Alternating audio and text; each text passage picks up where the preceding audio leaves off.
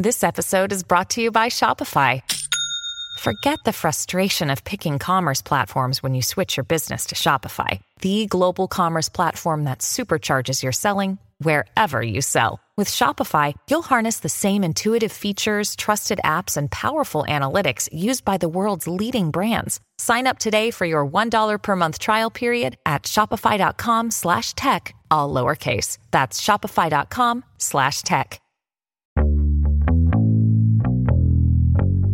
Se você é um fã de videogames, daqueles que viram a noite em partidas online com gente do mundo todo, provavelmente já participou daqueles jogos de guerra em que você incorpora um avatar que faz parte de um esquadrão de elite cujos objetivos, em geral, são eliminar uma célula terrorista, muito provavelmente integrada por fundamentalistas islâmicos, ou um grupo de mafiosos russos ou de algum país do leste europeu, ou impedir que algum cartel de traficantes colombianos e mexicanos coloquem mais drogas nos Estados Unidos. E para não deixar o Brasil de fora, talvez você já tenha incorporado um agente da DEA, a Agência de Combate às Drogas dos Estados Unidos, numa missão secreta numa favela indeterminada nos Morros Cariocas. Muito bem, mas você sabia que por trás desses jogos há uma série de profissionais trabalhando para que você não queira parar de jogar? São psicólogos, psiquiatras, neurocientistas e mais um monte de gente ajudando a criar roteiros que não apenas prendam a sua atenção, mas que muitas vezes estão incorporando aos jogos teorias racistas, homofóbicas,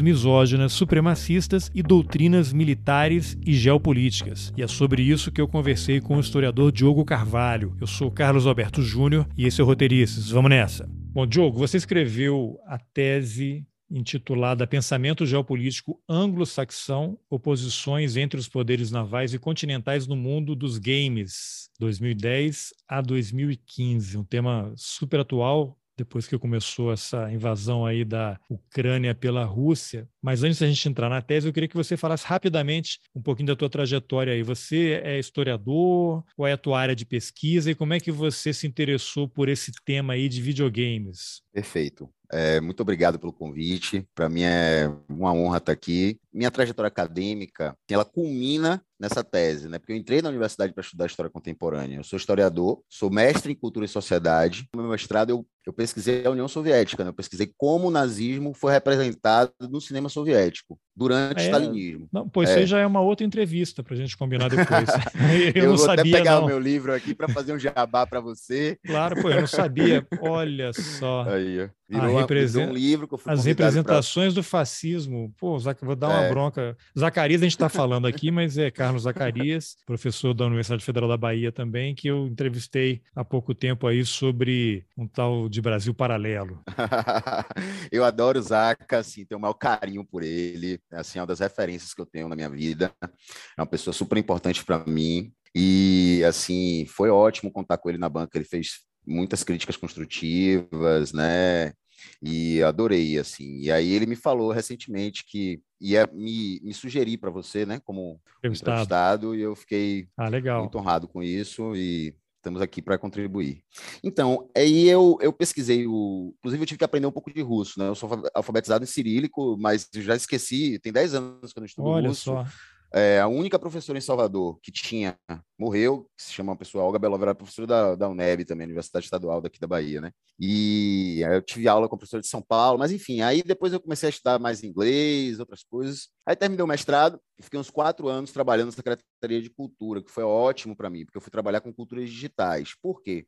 O secretário de Cultura é, da Bahia, de 2012 a 2016, não, de 2010 a 2014, é uma pessoa que você deve conhecer, se chama Albino Rubim, que é um comunicólogo Sim. muito famoso, né, muito respeitado, um pesquisador um A no CNPq, e eu fui assessor de cultura digital dele durante cinco anos, quatro anos na realidade. E aí, para conseguir fazer a minha tese, por que eu estou explicando isso? Porque isso vai culminar na tese. Né? Hum. Para eu conseguir fazer minha tese, eu tive que acessar os filmes. E esses filmes eram inacessíveis aqui no Brasil, por uma série de fatores. Eu comecei a estudar o, o, cinema soviético depois que eu li um artigo de um professor da Universidade de Madrid, chamado Rafael Espanha, em uma revista excelente que existia na UFBA, chamada O Olho da História, que era uma revista que abordava só cinema e história, essa relação do cinema com a historiografia. Tem um campo de estudo chamado Cinema e História, e a gente aqui no Brasil está fundando outro campo de estudo chamado é, História e Videogames, né, que Olha, eu faço que parte né? Então, quando eu li esse artigo de Rafael Spani, era um artigo sobre o cinema soviético stalinista, e ele dizia que, para a infelicidade geral dos historiadores, determinados filmes são inacessíveis atualmente, porque eles foram feitos durante o período stalinista, mas foram retirados de circulação durante o período de degelo de Khrushchev. E esses filmes, segundo esse historiador, tinham sido destruídos. Dentre Khrushchev, eles. Khrushchev, que denunciou os crimes de Stalin, né? Exatamente. Dentre é, os filmes, um me chamou bastante atenção, que ele dizia que era inacessível, que havia uma lacuna da historiografia ocidental sobre o cinema soviético por causa da ausência é, de análise sobre, principalmente, um filme que é o estereótipo do cinema stalinista, se chama Padinha Brelina, que significa em russo a queda de Berlim. Hoje em dia no Google você encontra fácil no YouTube, inclusive legendado. Só que há 10 anos atrás, 8, 12 anos atrás, foi quando eu comecei a fazer o meu mestrado, esse filme era super raro e é, como esse professor da Universidade de Madrid, titular da Universidade de Madrid, falou, eu tive que acessá-lo via Emule. E aí começa a minha experiência com a relação entre tecnologia e história. Aí eu comecei a perceber que o Emule, naquela época, era o maior sistema de compartilhamento de arquivos no mundo, né? Que é um sistema de Grosso modo, era um piratão, assim, né? Que acessava Isso, piratas. Um piratão, exatamente, né? Ele é um sistema que funciona peer-to-peer, -peer, ou seja, eu ligo meu computador no seu e tenho acesso aos seus arquivos que você liberar para mim. Quanto mais você libera arquivo para mim, mais rápido fica o seu download, de, download de, de outras coisas que você for fazer, entendeu? Então, é um sistema bem comunitário, bem legal, mas. É uma é... grande pirataria universal, assim. Em rede, né? ou, ou mim... comunismo, né? Ou comunismo, tudo, assim. socializando total. Socializando, socializando o cinema soviético através do comunismo do século XXI, né? É, olha só, o pessoal falando mal do é. Marx, né? Vê se pode, né? Marxismo cultural, o pessoal criticando tudo isso. É. Aí eu peguei, acessei esses filmes, montei um banco de dados gigantesco aqui, com mais de 500 gigas, quase um terabyte de material audiovisual sobre a União Soviética, dentre esses filmes. Escrevi um artigo, publiquei na universidade, na revista de História da UFBA, e eu era graduado, graduando ainda. Aí um professor meu, que foi orientando de Muniz, ou de Zacarias também, chamado Muniz Ferreira, chegou para mim e falou: Diogo, você não está afim de pesquisar esse tema? Eu falei, velho, tô sim, vamos nessa e tal. Aí começou minha, minha pesquisa né, com cinema, história, tecnologia.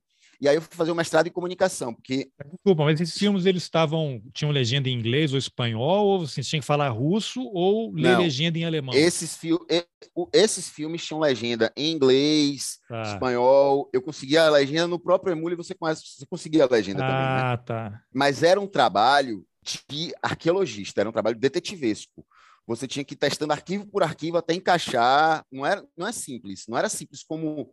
É mais complicado. Você conhece o torrent hoje em Sim. dia? Então, é mais complicado do que o torrent. O torrent é mais mastigadinho. Esse era mais. Você tinha que ter um trabalho mais detetivesco, assim. Artesanal você, ali mesmo. É, e testar o arquivo e tal. Não tinha pré-visualização. Então, você não sabia, no fundo, que você estava baixando. Às vezes, alguém botava um título, era outra coisa. Então, você tinha que tomar muito cuidado com isso um dos filmes que não tinha legenda em russo, minha professora traduziu para mim, Olga, que Deus a tenha, né? Olha e só. aí, é, e aí eu consegui fazer a dissertação, foi muito bem avaliada. E aí eu recebi uma delegação de russos aqui por causa disso. A gente fez um intercâmbio com a Universidade Estatal de São Petersburgo. E aí eu fiquei quatro anos out assim da academia, porque eu fui trabalhar com Albino e exigia muito, né? Ele é um acadêmico também, fundou a escola de comunicação aqui, né? Fundou o curso de, de produção cultural, mestrado em cultura e sociedade, e eu fiquei muito na dúvida de trocar de tema. Qual foi o insight que eu tive para estudar o que eu passei a estudar na tese? Eu, como eu falei para você, eu sempre estudei, sempre entrei, eu entrei no curso de história para estudar história contemporânea e sempre fui um apaixonado por mídia, né? Videogame, cinema. E aí jogando um jogo eu estava lendo Muniz Bandeira na mesma época, aquele livro A Nova Guerra não, Formação do Império Norte-Americano, que é uma trilogia, né? Segunda Guerra, é, Formação do Império Norte-Americano, Segunda, é, Segunda Guerra Fria, ou Nova Guerra Fria, e o outro é alguma coisa do caos, eu me esqueci. A Desordem Mundial? A Desordem Mundial, exatamente, é. Então, eu estava lendo o primeiro livro dessa trilogia, e quando eu li o livro e eu estava jogando o jogo, ele se chama, o jogo se chama Call of Duty Modern Warfare, Aí, quando eu estava jogando, eu percebi, meu Deus, esse jogo tem tudo a ver com as teses de ocupação de geopolítica que Muniz Bandeira levanta nos seus livros. Né? E Muniz Bandeira ele não, ele, ele levanta as teses, ele analisa a conjuntura mundial a partir de uma perspectiva que eu abordei na minha tese, da disputa do poder a partir de uma região de extrema influência para o mundo chamada Eurásia, e é onde está acontecendo o conflito hoje em dia.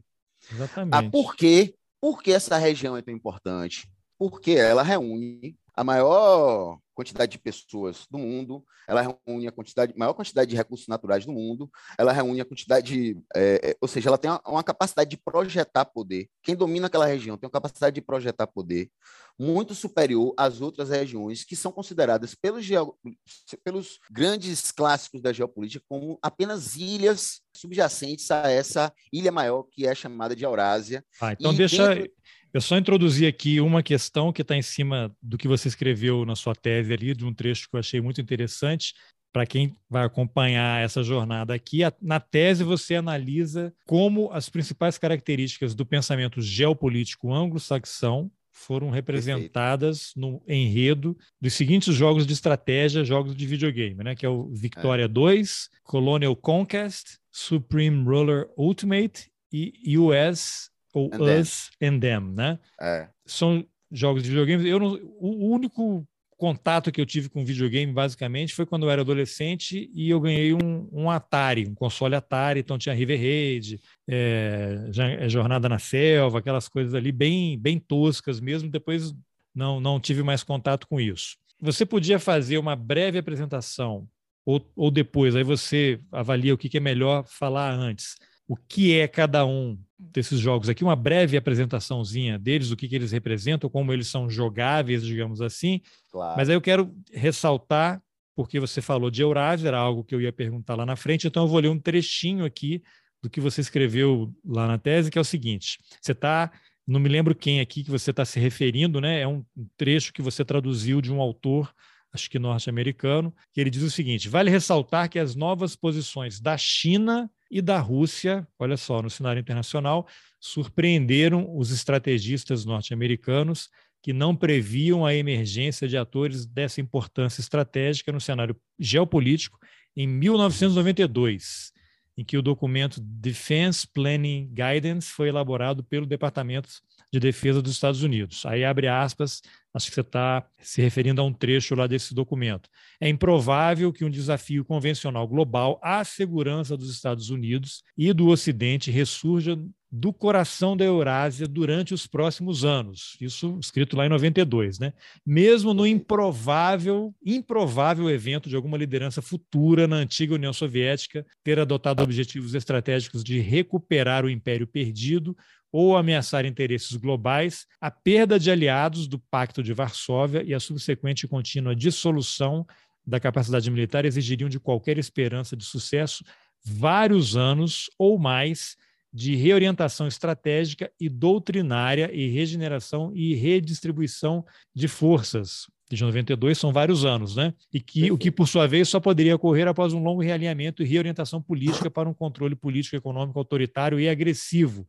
Além disso, qualquer convulsão política dentro ou entre os estados da antiga União Soviética teria muito mais probabilidade de gerar hostilidades internas ou localizadas do que um esforço estratégico conjunto para mobilizar capacidades para o expansionismo externo, a capacidade de projetar o poder além de suas fronteiras. E aí, para fechar, tem um outro trecho que é de um autor, o sobrenome só que eu peguei, ou não sei se é Mackinder ou Mackinder, que fala: a potência que controlasse o centro da Eurásia, chamado por ele de Heartland, dominaria a Eurásia, e a nação que dominasse a Eurásia dominaria o mundo.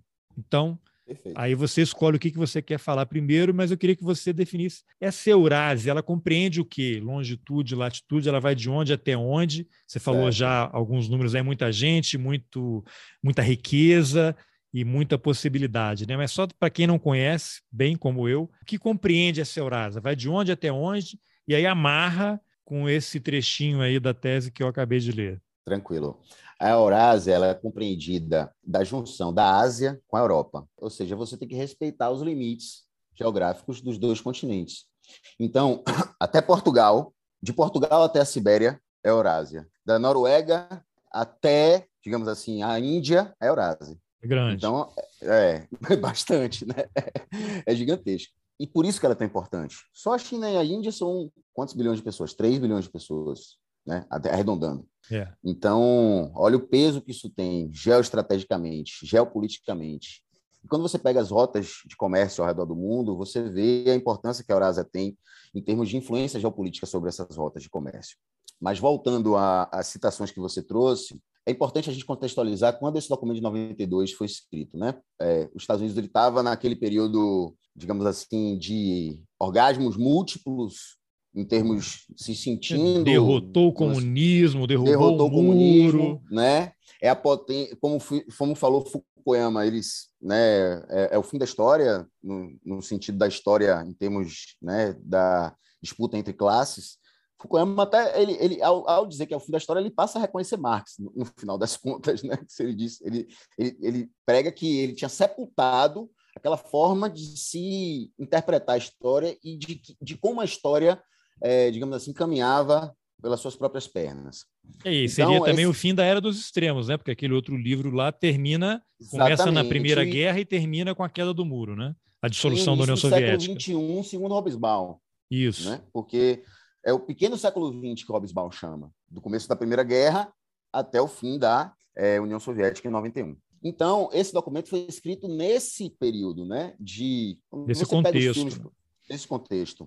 Né? Quando você pega os filmes produzidos em Hollywood nesse período, eles é, enaltecem né, esse papel de policial do mundo que os Estados Unidos passa a adotar valores norte-americanos como liberdade, democracia, né, é, direitos civis, enfim, e os Estados Unidos, a sociedade norte-americana, ela entra num, num grau de empoderamento e de endeusamento da posição norte-americana, que isso passa a refletir, inclusive, nos documentos oficiais. Então, essa previsão que foi feita no documento, ela, ela durante um determinado período, enquanto não houve uma reestruturação do Estado russo, ela tinha sentido.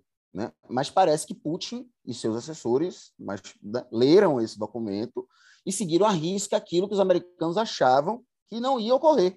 E ocorreu exatamente aquilo que os Estados Unidos disse no documento, que era muito difícil de acontecer, mas aconteceu. porque Os, Estados, os, os, os russos, após a, o fim da União Soviética, eles passam por um período terrível de é, quase que desfragmentação da Rússia em várias unidades federativas. Né? Boris Yeltsin, ele é substituído por Putin a partir de uma aliança dos conservadores russos com uma parcela do, do, do, do establishment é, soviético e com a Igreja Ortodoxa Russa, que tinha pânico né, da Federação Russa se desestruturar e gerar vários países através dessa fragmentação. Na década de 90, vários movimentos nacionalistas ou recorrem às armas na Rússia ou inflamam algumas reivindicações, como a própria Ucrânia. Né? É... Interessante isso, porque seria o que você está dizendo aqui, que a igreja ortodoxa cristã temia uma dissolução também da religião e, sei lá, avanço do islamismo, alguma e, coisa assim, e, o que é interessante, exatamente. porque se você volta ao século XVII, você vem o quê? Que a, a, a, me corrija aí se eu estiver falando bobagem, mas eu ouvi isso de um Sim. professor brasileiro, esqueci o nome dele, Rodrigo, ele mora na, em Moscou, na União Soviética, um professor de história brasileiro, e ele comentou que, na verdade, os russos o berço do, do povo russo é a Ucrânia, né? Exato. E que no século XVII, eu vou, vou falar assim muito resumidamente, e simplific, simplificando, no século XVII, a Ucrânia estava de alguma forma ligada ao reino da Polônia, e Sim. aí surgiu uma liderança lá que ficou descontente, houve um movimento local ali e que eles queriam se separar da Polônia. E como na Ucrânia eles eram cristãos ortodoxos, optaram por se associar ao antigo Império Russo por conta da religião, achando que isso os beneficiaria num primeiro momento contra a questão os poloneses, né? E mas que eles não eram parte, né? Eles eram uma espécie de protetorado do, do Império Russo, né? Eles não eram exatamente, não estava exatamente, não sei se eu, eu, eu falei corretamente aí o que eu ouvi no episódio, mas você vê que foi a questão da religião que fez essa junção ali Ucrânia e Rússia, e aí isso que você está falando foi exatamente esse medo de que se dissolvesse que colocasse a que colocou a igreja de novo em marcha nesse processo, né? A igreja ortodoxa russa ela tem uma compreensão, uma instituição centenária, ela tem, ela tem uma compreensão do papel, do que significa a Rússia unida e uma Rússia fragmentada em vários estados. Né? Aquela velha. Ela máxima, viveu né? todos esses mundos aí, né? Todos esses mundos, né? Inclusive um período terrível para a igreja, no sentido da sua. É, enquanto preservação da sua instituição, o período soviético, né? Ela conseguiu sobreviver ao período soviético. Né? Porque a relação com os soviéticos com a igreja ortodoxa é muito complexa. Em determinados períodos, eles passam a perseguir a igreja é, ortodoxa, depois eles é, assimilam a igreja ortodoxa dentro da com uma série de condições, né? Por exemplo, durante a Segunda Guerra Mundial, os filmes soviéticos de determinado período, período eles não abordam aspectos relativos ao Exército Vermelho em si, mas sim à religiosidade do povo russo, a capacidade das mulheres religiosas da Rússia resistirem ao fascismo, e eles abandonam praticamente qualquer tipo de propaganda comunista, porque eles sabiam que existia pessoas anticomunistas na Rússia naquele período e que o comunismo não servia como um elemento aglutinador de toda mãe Rússia, como eles chamavam a Rússia nesse período da propaganda. Pelo contrário, é, de, né?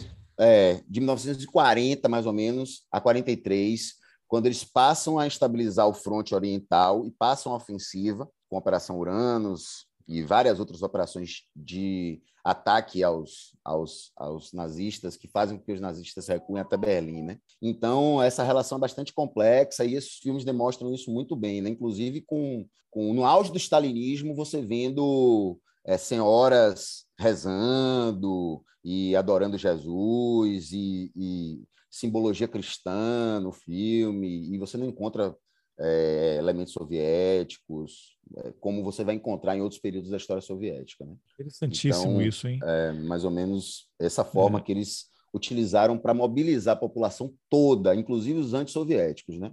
Ah. Não sei se acho que você já deve Não, ter ouvido sim, falar, sim. né? Ah, Putin, ele vem falando muito da desnazificação da Ucrânia, né? Sim, tá aí no, é. no discurso dele esse tempo é. todo, né? Mas é, aí é, é, eu tirei você do rumo ali. Eu queria que você retomasse aquele trechinho que eu ah, mencionei lá da, da tese. Eu sou, não, eu, eu, eu Não, e eu, te tirei, eu te, te, afastei mais do tema ali, que era uhum. aquele documento de 92, né, que você estava fazendo a análise qual era Sim. o contexto, né? E aí eu tinha comentado assim, que aquele documento 92 ele não é, ele, ele, disse que precisaria de muito tempo, muitos anos, um realinhamento, um reordenamento para que surgisse uma potência Pronto. capaz de fazer algo que pudesse ameaçar supostamente ali o Ocidente. É exatamente isso que a gente está vendo, né? O Putin, salvo engano, ele assume em 99, é, né? 99 2000, é. 99 2000 e não sai ah. mais, né? Gostou e está querendo mais. E então, como é que é, aquele documento de 92, feito em determinado contexto, ele previa e não previa, né? Ele para acontecer isso que está acontecendo agora, tem que acontecer aquilo. Então, ele meio que antecipou, né? E aí você, você menciona história... também Luiz Bandeira, é, exatamente. Não é linear, né? É, assim, exatamente. ele foi uma previsão assim, do sentido de que, olha, pode ocorrer, mas a gente acha quase impossível que socorra. Pois é, e agora você tem essa confusão toda aí, e, e não é à toa que a OTAN está nervosa, né? É. E eles é que queriam estar tá controlando ali, e não vou deixar uhum. para o Putin por quê, né? Porque no fundo não é uma briga, sei lá, Rússia-Ucrânia, né? É Rússia-OTAN, né? A coisa tá, é, é mais complexa. É Rússia né? e OTAN, exatamente. É Rússia e OTAN, e como na conversa com o Zaca, quando ele me ligou para falar de você, a gente discutiu um pouco sobre essa questão né, da, da crise geopolítica que a gente está vivendo. Não existe mocinho nessa história, né? Não tem mocinho ah. no sentido, não tem um lado que tenha um, uma uma apropriação moral né, para é, em torno do conflito. É, deixa eu me explicar isso de uma forma melhor. A expansão da OTAN foi ilegal do ponto de vista dos tratados assinados entre a Rússia e a OTAN após o final da União Soviética. Essa foi uma das exigências russas para, por exemplo, é, extinguir o débito de todos os países que faziam fronteira com a Rússia e faziam parte do Pacto de Varsóvia e assumir a dívida interna em troca das armas nucleares desses países, como a, como a Ucrânia, por exemplo. Então, para a Rússia fazer esse movimento geopolítico, ela dependeu de uma garantia norte-americana de que não haveria expansão nenhuma, nenhum país do Pacto de Varsóvia iria fazer parte da OTAN. E você passa a ter, a partir de 98, se eu não me engano, uma série de anexações, que hoje em dia, acho que, se eu não me engano, de 30 países da OTAN, 14 são ex-países que eram satélites né, de Moscou na, na antiga União Soviética. Foram então, cooptados pela OTAN. Foram cooptados. E Putin, desde que assumiu, justiça seja feita, vem alertando para isso, que é um absurdo, que uma hora a Rússia ia ter que tomar medidas contra essa expansão da OTAN, que é ilegal, etc, etc, etc. E um fato agravou muito isso. As pessoas estão desconsiderando o que aconteceu no governo Trump, que foi a saída da, dos Estados Unidos de vários tratados de mísseis balísticos de médio e de curto alcance, que são os mísseis mais perigosos numa guerra é, nuclear entre a. são os mais difíceis de serem interceptados, porque estão na sua fronteira. Então, é, é, para os sistemas é, de detecção. É muito rápido, mísseis, né? Eles, é muito rápido, exatamente. Não, não, é, não foi à toa que, não foi à toa que o Putin é, é de longo alcance, o cara saiu da Coreia do Norte até chegar, sei lá, na, exatamente. Em, em, Londres é uma coisa, né? Agora, não exatamente. é à toa que o Putin, naquela coletiva de imprensa com o Macron, presidente Sim. da França, que ele repetiu basicamente as mesmas palavras na coletiva com o líder, primeiro-ministro da Alemanha. Ele falou assim: não somos nós que estamos avançando. A OTAN que está chegando aqui. Exatamente. Eu não quero Exatamente. uma guerra. Assim como não, o presidente francês aqui, o Macron, me torturou durante quatro horas aqui numa reunião. Agora, o poder conjugado de vocês da OTAN é muito superior ao da Rússia. Mas nós temos armas superior. nucleares e, em alguns aspectos, nós estamos até um pouco mais avançados do que vocês. Agora, você, eu não quero a guerra, eu tenho certeza que vocês não querem, mas se acontecer algo, vocês serão arrastados para esse conflito e, num piscar de olhos, foi a expressão dele, vocês vão estar numa confusão muito grande. Esse piscar de olhos nada mais é do que o arsenal é, nuclear, nuclear em, em, operação, né? É, porque ele desenvolveu agora uma série de, de mísseis intercontinentais que são mísseis hipersônicos, né? Chamado, se eu não me engano, Satan 2, o nome do míssil, você tem uma ideia. É. Bom, Diogo, mas então o Putin fez essa, essa coletiva, falou isso daí, né? Que vocês, é, num piscar de olhos, iam sofrer consequências e nem iam saber o que estava acontecendo. Essa fala dele, na verdade, remete de novo àquele trecho da tese lá que você colocou no do, do, texto que você colocou na tese, que é a perda de aliados no Pacto de Varsóvia e a subsequente contínua dissolução da capacidade militar exigiriam de qualquer esperança de sucesso vários anos ou mais de reorientação estratégica e doutrinária e regeneração e redistribuição de forças, que por sua vez só poderia ocorrer após um longo realinhamento e reorientação política para um controle político econômico autoritário e agressivo, e é isso que a gente está vendo, né? Exatamente. Muito da agressividade. Aliás, Putin, eu acho, como eu falei anteriormente, Putin é reflexo dessa expansão da OTAN. Ele, ele, Putin ele, ele, ele representa um conjunto de forças da sociedade russa. Ele não é uma pessoa, ele não é um, um, uma pessoa que chegou ali sozinho. Muito pelo contrário, ele foi apoiado pelo serviço de segurança. Ele era, ele era chefe do serviço de segurança russo a na KGB, época, né? né? Atual é, FSB. Só ele, só ele e Andropov conseguiram ser, porque as pessoas não deixavam uma pessoa que tem tanto acúmulo de poder, né, como o FSB tinha naquela época, se tornar presidente. Na história soviética, nenhum se transformou, só um. E ficou um ano vivo porque morreu. Entendeu? É muita informação o... sensível. É né? muita informação sensível, ainda mais num estado policialesco como é aquele, né? Porque continua sendo estado policialesco. É, então, é curioso que, que eu não... tive uma vez em Moscou, em 2013, fazendo um, um trabalho. Eu tinha contratado ali alguns intérpretes né, para as entrevistas, do russo para o inglês. E aí eu lembro que a gente passava em alguns, várias vezes a gente passou em frente ao prédio da FSB, que era a KGB, que fica numa parte alta. Não sei se você já teve em Moscou, numa não. parte alta, né? E toda vez que passava ali, os russos falavam. É o Lubinka, né? Lubinka. É, acho que é. Aí falavam é. assim: não, esse prédio aqui fica no alto, porque daqui a KGB pode ver tudo o que acontece na Rússia. Deve ser mais altos que os Montes Surais, no caso. É, era na parte alta da cidade, assim, mas aí era uhum. piada do, dos russos toda vez que passava uhum. ali em frente, né? Então, é, ele, ele, ele, com esse acúmulo de poder e com esse apoio social de parcelas importantíssimas da sociedade, e, e o Exército, né, as Forças Armadas também apoiaram, né, porque sabiam do que estava em jogo. E aqui entre nós, Boris Yeltsin, nesse período, era uma múmia viva, era um cara alcoólatra, com, de um grau de alcoolismo extremamente é, é pesado e grave, né? Em termos, é, no caso dele, é, ele dava entrevista bêbado na televisão. Era comum, várias... o Jornal, Jornal Nacional colocava, né? Ele é. cambaleando ali. Tinha aquela é. cena de uma reunião de ministros, ele apalpava uma é. ministra, né? Ela levava um Exatamente. susto assim e tal. Exatamente. Então, Putin, quando ganha a eleição, ele sequer telefona para Boris, quer dizer, sequer atende o telefone de Boris Yeltsin. Tem esses, esses vídeos no YouTube também. Você, Boris Yeltsin tenta falar com ele algumas vezes, liga algumas vezes, ele não atende. Ou seja. Te mandou ele, vai, vai lá para sua dacha lá. É, exatamente. Foi um rompimento e não houve uma guerra civil assim para perseguir é, aquele grupo político mais orgânico de Boris Yeltsin para não estruturar completamente o país naquele momento que já estava passando por dificuldades absurdas. Paralelo a isso, vários dos oligarcas que ascenderam né, com o fim da União Soviética, né, os caras que eram né, ligados ao Partido Comunista se aproveitaram das privatizações, os bilionários, tipo esse cara, Roman Abramovich, que se transformou no dono é, o do termo Chelsea, da moda etc. são os oligarcas, né? É, eu detesto esse é, mas termo, adoro a mídia, é, adora é usar esse termo, né? né? É uma vulgarização. É como se. É, imperialismo também é um termo bem vulgarizado, eu acho. Né? Na minha tese, eu tento dar um sentido a isso. Mas esses oligarcas, eles, alguns deles eram ligados aos norte-americanos também. Né? E esses oligarcas, eles, eles tinham influência muito grande nas suas regiões e passam a estimular essas regiões que se tornem regiões autônomas da Federação Russa. Aí Putin chama todos e fala: ó, a partir de agora o jogo é outro, ou quem se, alguém, ou vocês se adequam a esse jogo, ou vocês vão sofrer consequências disso. Quem não se adequou morreu, ou então foi exilado, etc.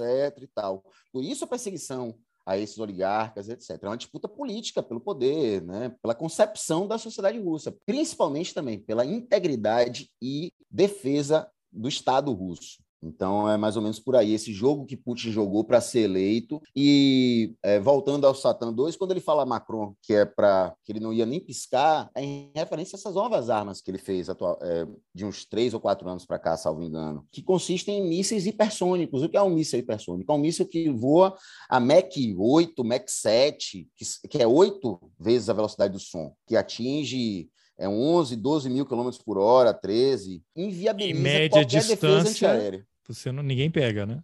Mesmo a longa distância, ele fica interceptável, porque ele, além de viajar nessa velocidade, que não existe hoje em dia nenhum sistema é, antimíssil capaz de abater um míssil nessa velocidade, com exceção, dizem alguns analistas, justiça seja feita, ao S-500 russo, que é o sistema de, de antimísseis mais avançados do planeta atualmente, deixa o Patriot norte-americano no chinelo. Então, quando ele diz isso a, a, a, a Macron, ele está dizendo para Macron que as armas que ele possui, elas são indefensáveis, entendeu? Não venham, elas, né? Elas... Não venham. Não venham, não venham. Para o cara dizer um negócio desse, no olho de um presidente da França, historicamente um aliado da Rússia, não é à toa que a França é o país na Europa que está... Macron tem um telefonema de duas horas com o Putin hoje. E Putin reafirmou para ele que ia Quase continuar tão longo quanto o do Bolsonaro com, com Putin. Né? Pois né? é, né? O telefonema, telefonema é, é, mental. Na cabeça dele, né? É, foi um parapsicólogo brasileiro que entrou em contato com um parapsicólogo russo e eles é, né, chegaram telepatia. Essa, é, telepatia. É, que loucura. Enfim, Mas e aí, como é que isso... Para começar, a gente começou a falar... Ia ser videogame, fomos para o cinema e você deu todo esse cenário aí em relação a esse passado recente da, da Rússia, essa transição da União Soviética. Agora, como é que os videogames eles entram nessa nessa história, né? Qual foi? Você era um gamer? Como é que você começou a se interessar por isso e qual foi o momento que deu aquele clique assim? Você mencionou aí o, o Moniz Bandeira, né? Você estava lendo o livro e isso remeteu a um jogo que você estava lá é, brincando? Ou... Como é que você fez, começou a fazer essa associação? É muito engraçado essa história, porque é, eu tive uma crise assim para mudar de tema, né? Eu estava com doutorado, em Kursk garantido, né? A cidade russa onde houve a maior batalha de tanques da história, né?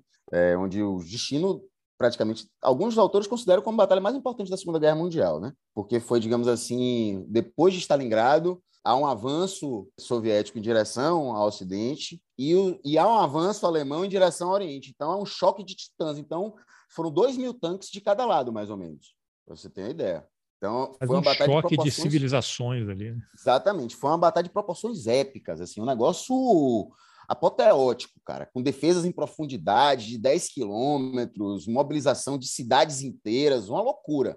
Até hoje, né, você não conseguiu superar essa quantidade de blindados reunidos num só lugar, mesmo na Segunda Guerra Mundial e em outras batalhas. né? Porque isso foi em 43, tem 44, 45 ainda. Então, nem no cenário da Europa Ocidental, nem na Batalha de Berlim, você teve uma concentração de blindados tão grande quanto a Batalha de Kursk. Então, estava com doutorado aprovado lá para fazer do, sobre o cinema soviético. Só que eu tive esse insight e foi uma coisa que me deixou maluco, assim, porque eu estava jogando lendo esse livro na mesma, na mesma, no mesmo período. E Qual jogo jogar Call of Duty Modern Warfare, ah. a primeira versão, depois Como é que é? Um Dá mais... uma ideia desse jogo. O que, que acontece? É, eu lá? vou falar um pouco mais desse jogo. Esse jogo talvez seja a franquia de jogos de guerra mais vendida na história de todos os videogames. Né? É esses que Ele eu não entendo nada de jogos, esses que você joga em rede, com gente de qualquer lugar do mundo e tal. É, também, também. Você pode jogar o modo campanha, pode jogar o modo multiplayer, e hoje em dia você pode jogar o, o modo Battle Royale, que é o que eu jogo mais. Eu vou aprofundar um pouco essa, esse modo Battle Royale é, ele é um modo recente. Ele, ele é, digamos, ele, ele tem uns, ele vem de uns cinco anos para cá que ele começou a se popularizar em vários jogos. E a franquia Call of Duty desenvolveu um modo desse. A franquia Call of Duty pertence a uma empresa chamada Activision, que foi recentemente comprada pela Microsoft por 40 bilhões de dólares, para você ter uma ideia. Né? Esse que deu uma confusão é um... aí, que muita gente ficou decepcionada, que foram, a empresa vendeu o jogo para a Microsoft, ameaçaram fazer boicote ou não? Me confundi aí. Em algum jogo pode ter rolado. Eu acompanho o cenário do Warzone, que é o Call of Duty é, Battle Royale, e é, o jogo ele está ele, ele, ele, ele tá num estado tecnicamente ruim. Então as pessoas que jogam o jogo elas esperaram que essa aquisição fosse melhorar o jogo e não o contrário. Né? De, de tão ruim que o jogo tá. O jogo já passou por altos e baixos.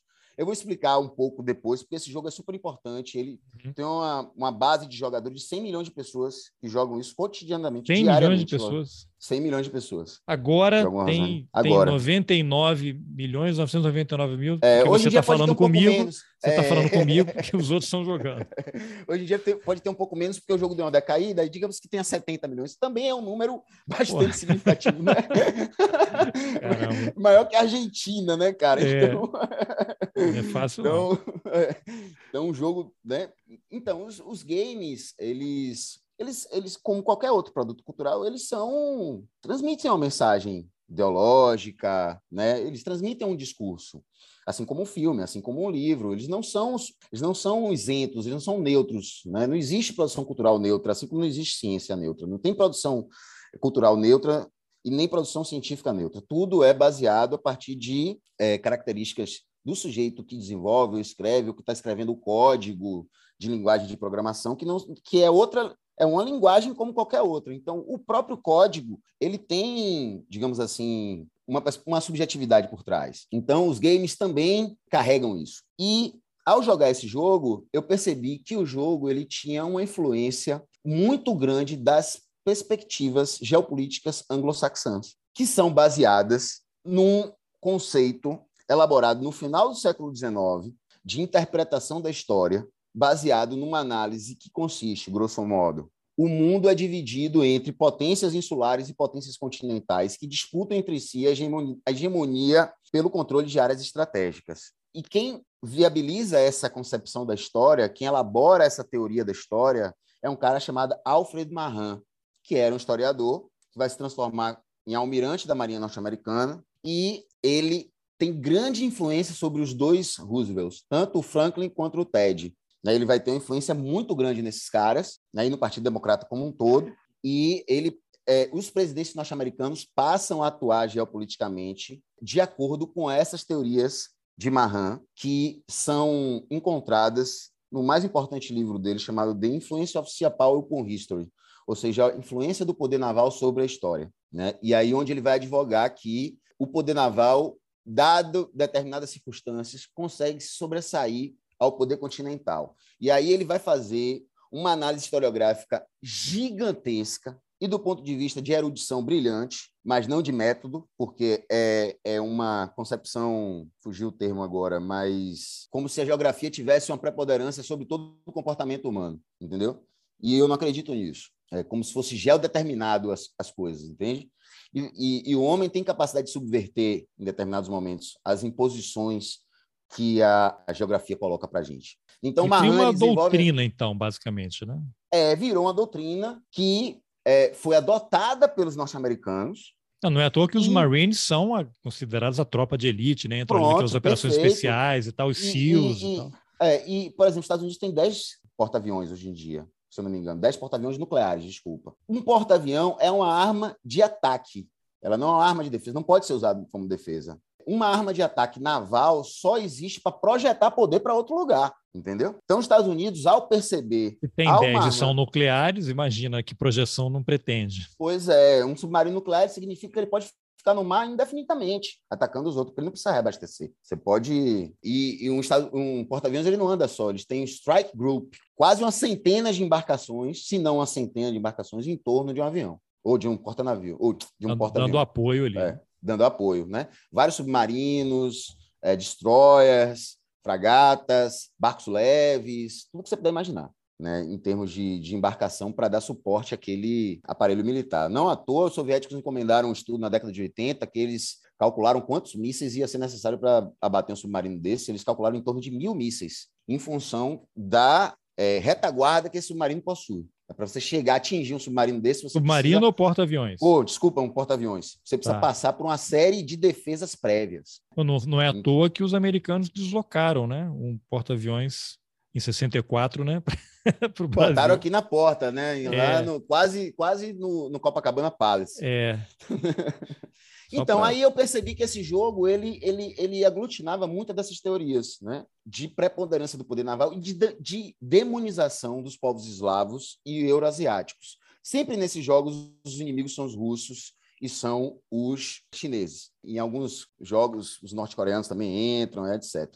E aí, nesse jogo, cara, tinha uma invasão chinesa ao Washington, com gráficos extremamente super realistas e tal. E aí, principalmente, aí que, que foi o, talvez o, a grande sacada que eu tive e que tem tudo a ver com a, com a conjuntura atual. Existia um grupo de jogo de russos nesse jogo que era digamos assim, que o objetivo que controlava a Rússia a partir de determinado momento no enredo desse jogo e que eles tinham como objetivo restaurar a União Soviética e anexar países como a Ucrânia, a Hungria, né, países que estavam é, sob a, a alçada soviética no período é, que a, soviética, a União Soviética existiu. Então, eu percebi isso, linkei com a, as ideias presentes no livro de, de Muniz Bandeira e falei, pensei comigo mesmo assim, pô, isso dá uma tese. E aí tem uma parte engraçada que eu cheguei assim, sabe quando você tem aqueles insight assim, parece eureka e tal, eu saí do quarto assim, foi uma coisa bem, fiz velho, isso dá uma tese, fiquei meio abalado assim, fiz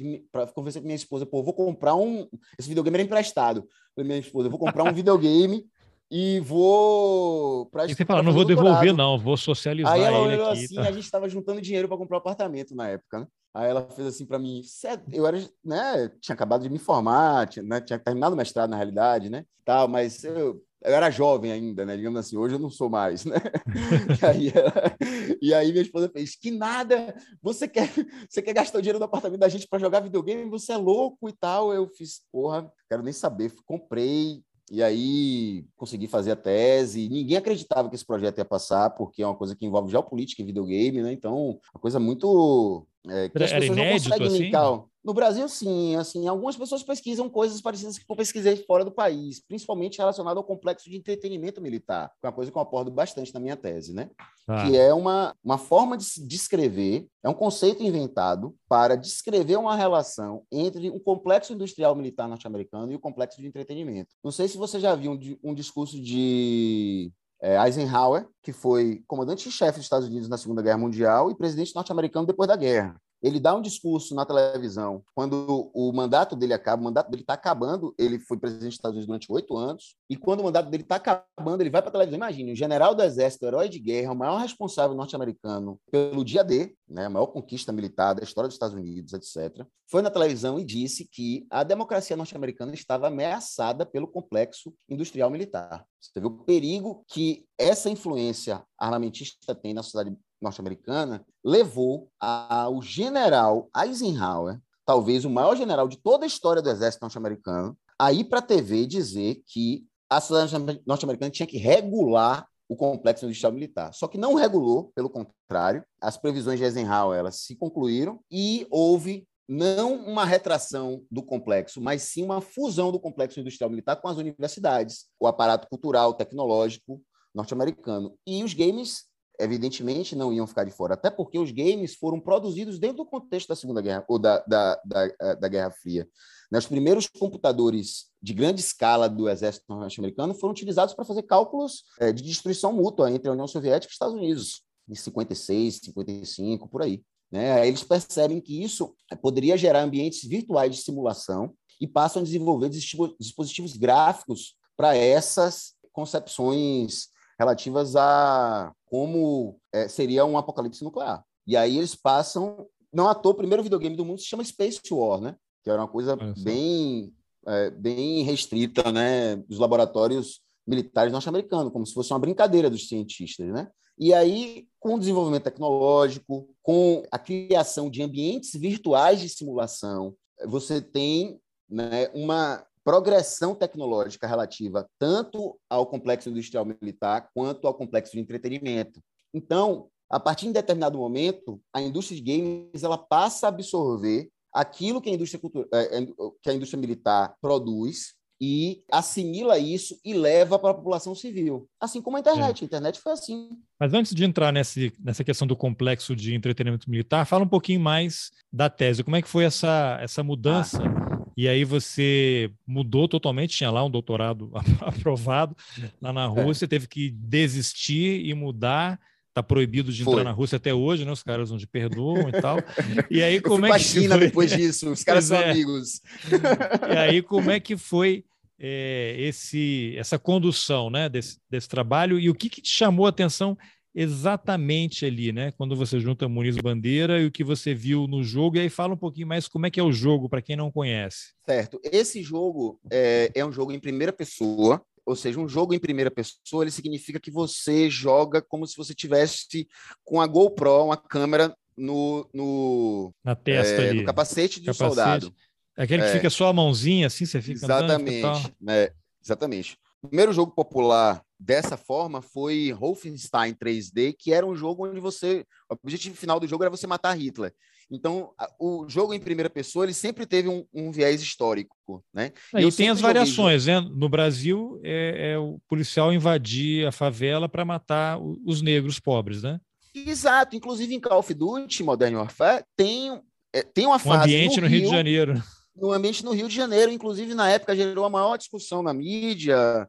É, eu acho que eu falo disso na minha tese é, em algum momento, porque as autoridades cariocas não gostaram, evidentemente, dessa representação, né? E não é só esse jogo que reforça, Rio, né? Todos os estereótipos. Né? Reforça todo o estereótipo. O Rio é colocado nesse, nesse enredo desse game especificamente, o Call of Duty Modern Warfare, a primeira versão, como se fosse um lugar de tráfico de arma internacional. Tráfico internacional de arma, entendeu? Onde os terroristas, aliados dos russos, vinham para cá comprar arma para atacar Ele faz o circuito, né? Lugares. Você tem a máfia russa, aí você tem os radicais islâmicos, terroristas, Perfeito. no Rio de Janeiro você Perfeito. tem os traficantes, eles vão só fazendo passeio. Né? Perfeito, né? porque aqui eles, né, é, tem uma são questão as fases, né?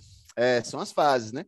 Então ele tem que ter uma representação né, desse, desse policial norte-americano global em todos os continentes, porque o Império Norte-Americano se via como um império global, né? E há toda uma associação dessas empresas de produção de videogame com é, o Estado norte-americano, como eu falei para você. Então, os discursos, para você ter uma ideia, os discursos são muito similares. Para você ter uma ideia, o exército norte-americano hoje em dia tem uma equipe de esportes para jogar esse tipo de jogo que eu estou dizendo para você. Eles ficam transmitindo na Twitch, que é uma, uma plataforma de, de, de, streaming. É, os militares. E jogam principalmente Call of Duty Modern Warfare, esse Warzone que eu jogo, se chama Warzone. Né? Esses jogos, alguém me falou uma vez, esses jogos eles já não são usados já há algum tempo como parte do treinamento do, dos Perfeito. militares, e ainda mais hoje agora é. com drones, com essas coisas, eles vão é. basicamente vão conduzir lá um robô, um cachorro robô, vão sobrevoar um drone para soltar uma bomba, não vai ter mais a morte é, física do, do, do, do soldado, soldado norte-americano, né? né? O soldado americano, o outro tá... que vai é. morrer. É. É interessantíssimo que você trouxe, porque eu faço uma discussão chamada sobre a virtuosidade da guerra. Né, de como esse conceito de virtuosidade ele se funde com de virtualidade no final das contas. Porque para a sociedade norte-americana, para a guerra se tornar virtuosa, ela não pode ter baixa na sociedade norte-americana. Olha a guerra do Vietnã, por exemplo. É amaldiçoada na sociedade norte-americana porque teve um grande número de baixas. Agora, a guerra do Iraque, não, por exemplo. Teve uma, foi uma guerra com baixíssimo número de baixas para o lado norte-americano durante a invasão. Claro que toda a vida perdida é uma tragédia, mas em, em termos de escala militar, até como diz Robert McNamara em 11 lições sobre a guerra, assista esse filme, é fantástico. Um documentário com Robert McNamara, que foi é, secretário de Defesa norte-americano, né? nos anos do Vietnã. A guerra, ela precisa, abre aspas, né? a guerra, ela precisa de comparações. Quando você está num ambiente militar de confronto, você precisa comparar suas ações militares com as ações militares que outras pessoas fizeram para você ter parâmetro.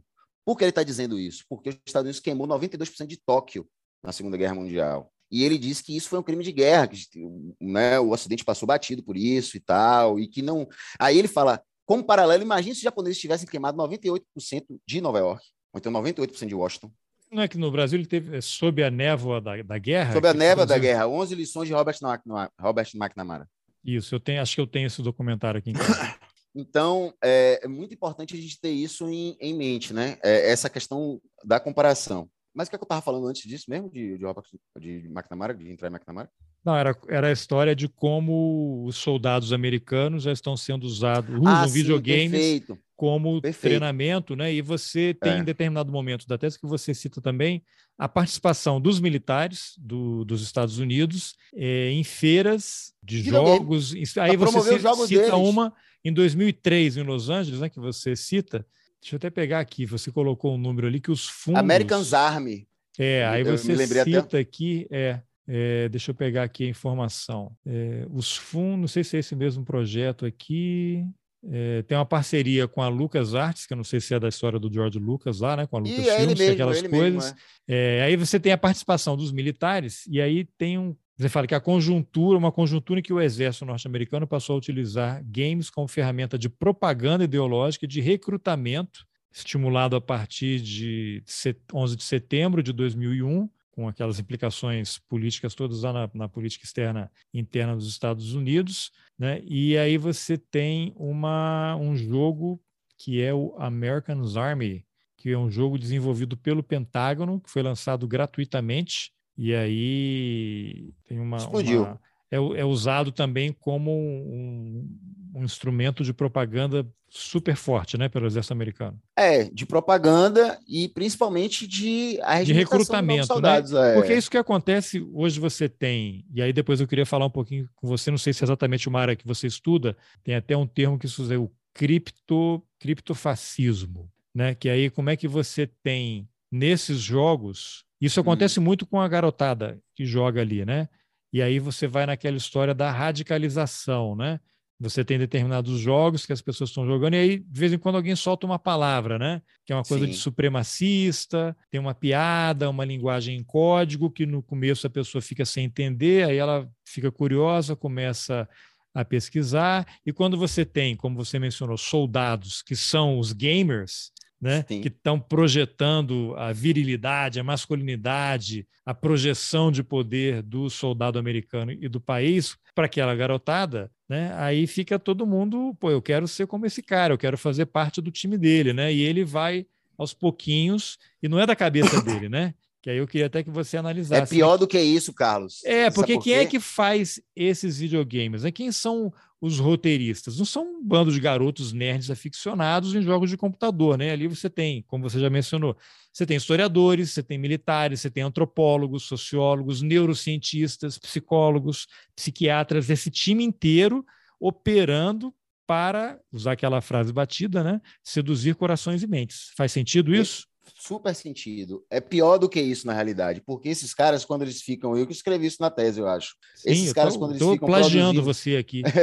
e agora eu dou o crédito. Não, é é, é, é, é, era, era outra informação que eu ia dizer. Esses caras, eles se vestem como soldados dentro das empresas de produção de videogames.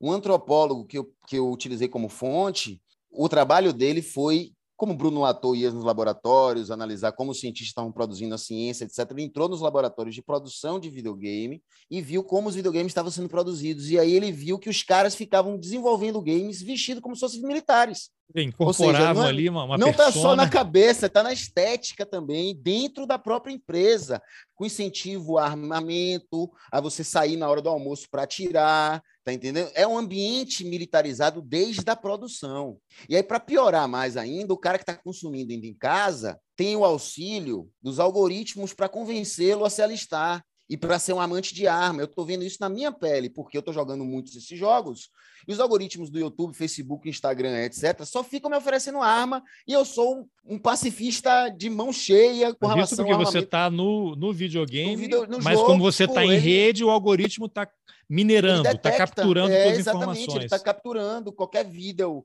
relacionado à, à arma, ele me oferece, qualquer coisa relacionada ao exército norte-americano, ele me oferece, a geopolítica, ele me oferece a partir do jogo. Você tem quantos anos? 40. Agora imagina isso num cara de 16 anos que é tímido, não consegue arranjar uma namorada. Perfeito. Olha, olha a, a massa disponível para esse pessoal, né? vários amigos meus, e eu fiz muitos amigos jogando videogame, eles compraram arma, é, entraram para a polícia, né, é, sonham ser militares, né, desenvolveram um discurso de ódio a partir de, de jogos de videogame. Isso mesmo. É. No jogo de videogame, você, você aprende a masterizar recoil das armas, por exemplo. Você aprende praticamente a atirar. Não é à toa que eles, esse- esses é, jogos eles são usados como simuladores, como você estava colocando. É como tem o simulador de, do Boeing, né? O piloto ele fica no simulador, né? Exatamente, é um videogame. Mantidas as proporções. É, é um videogame. Eu, eu joguei jogos para fazer minha tese, eu não citei esse jogo na minha tese porque ele não se enquadrava no meu período. Agora tem um jogo chamado Geopolitical Simulator 4. Eu joguei esse jogo várias vezes com o Brasil, várias vezes. É um jogo parecido com esses jogos que eu analisei na minha tese. São jogos de tabuleiro virtuais, como se fosse um War com muito mais recursos virtual, tá entendendo? No computador.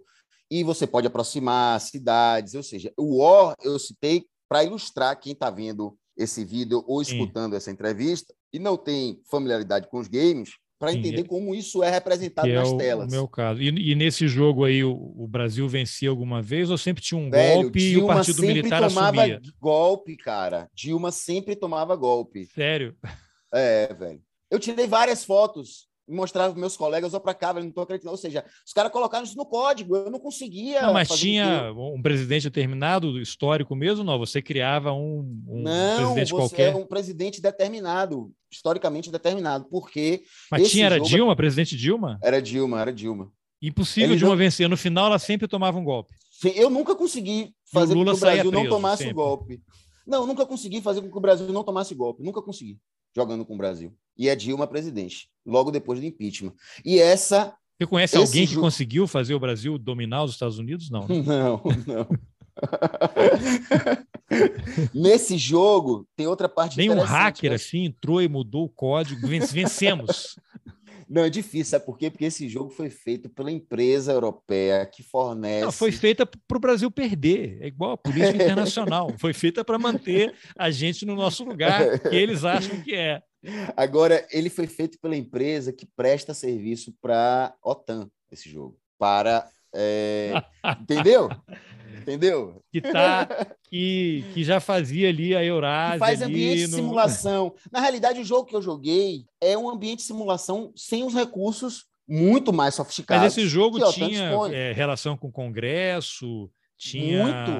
O tinha o jogo. pré- ele- pré-sal, essas coisas todas, assim, o Michel Não, tinha um pré- Temer e tal. Não, não, não tinha Michel Temer, mas tinha uma, toda uma relação com o Congresso, tem toda uma relação política que você tem que desenvolver. Assim como os jogos da tese também são dessa.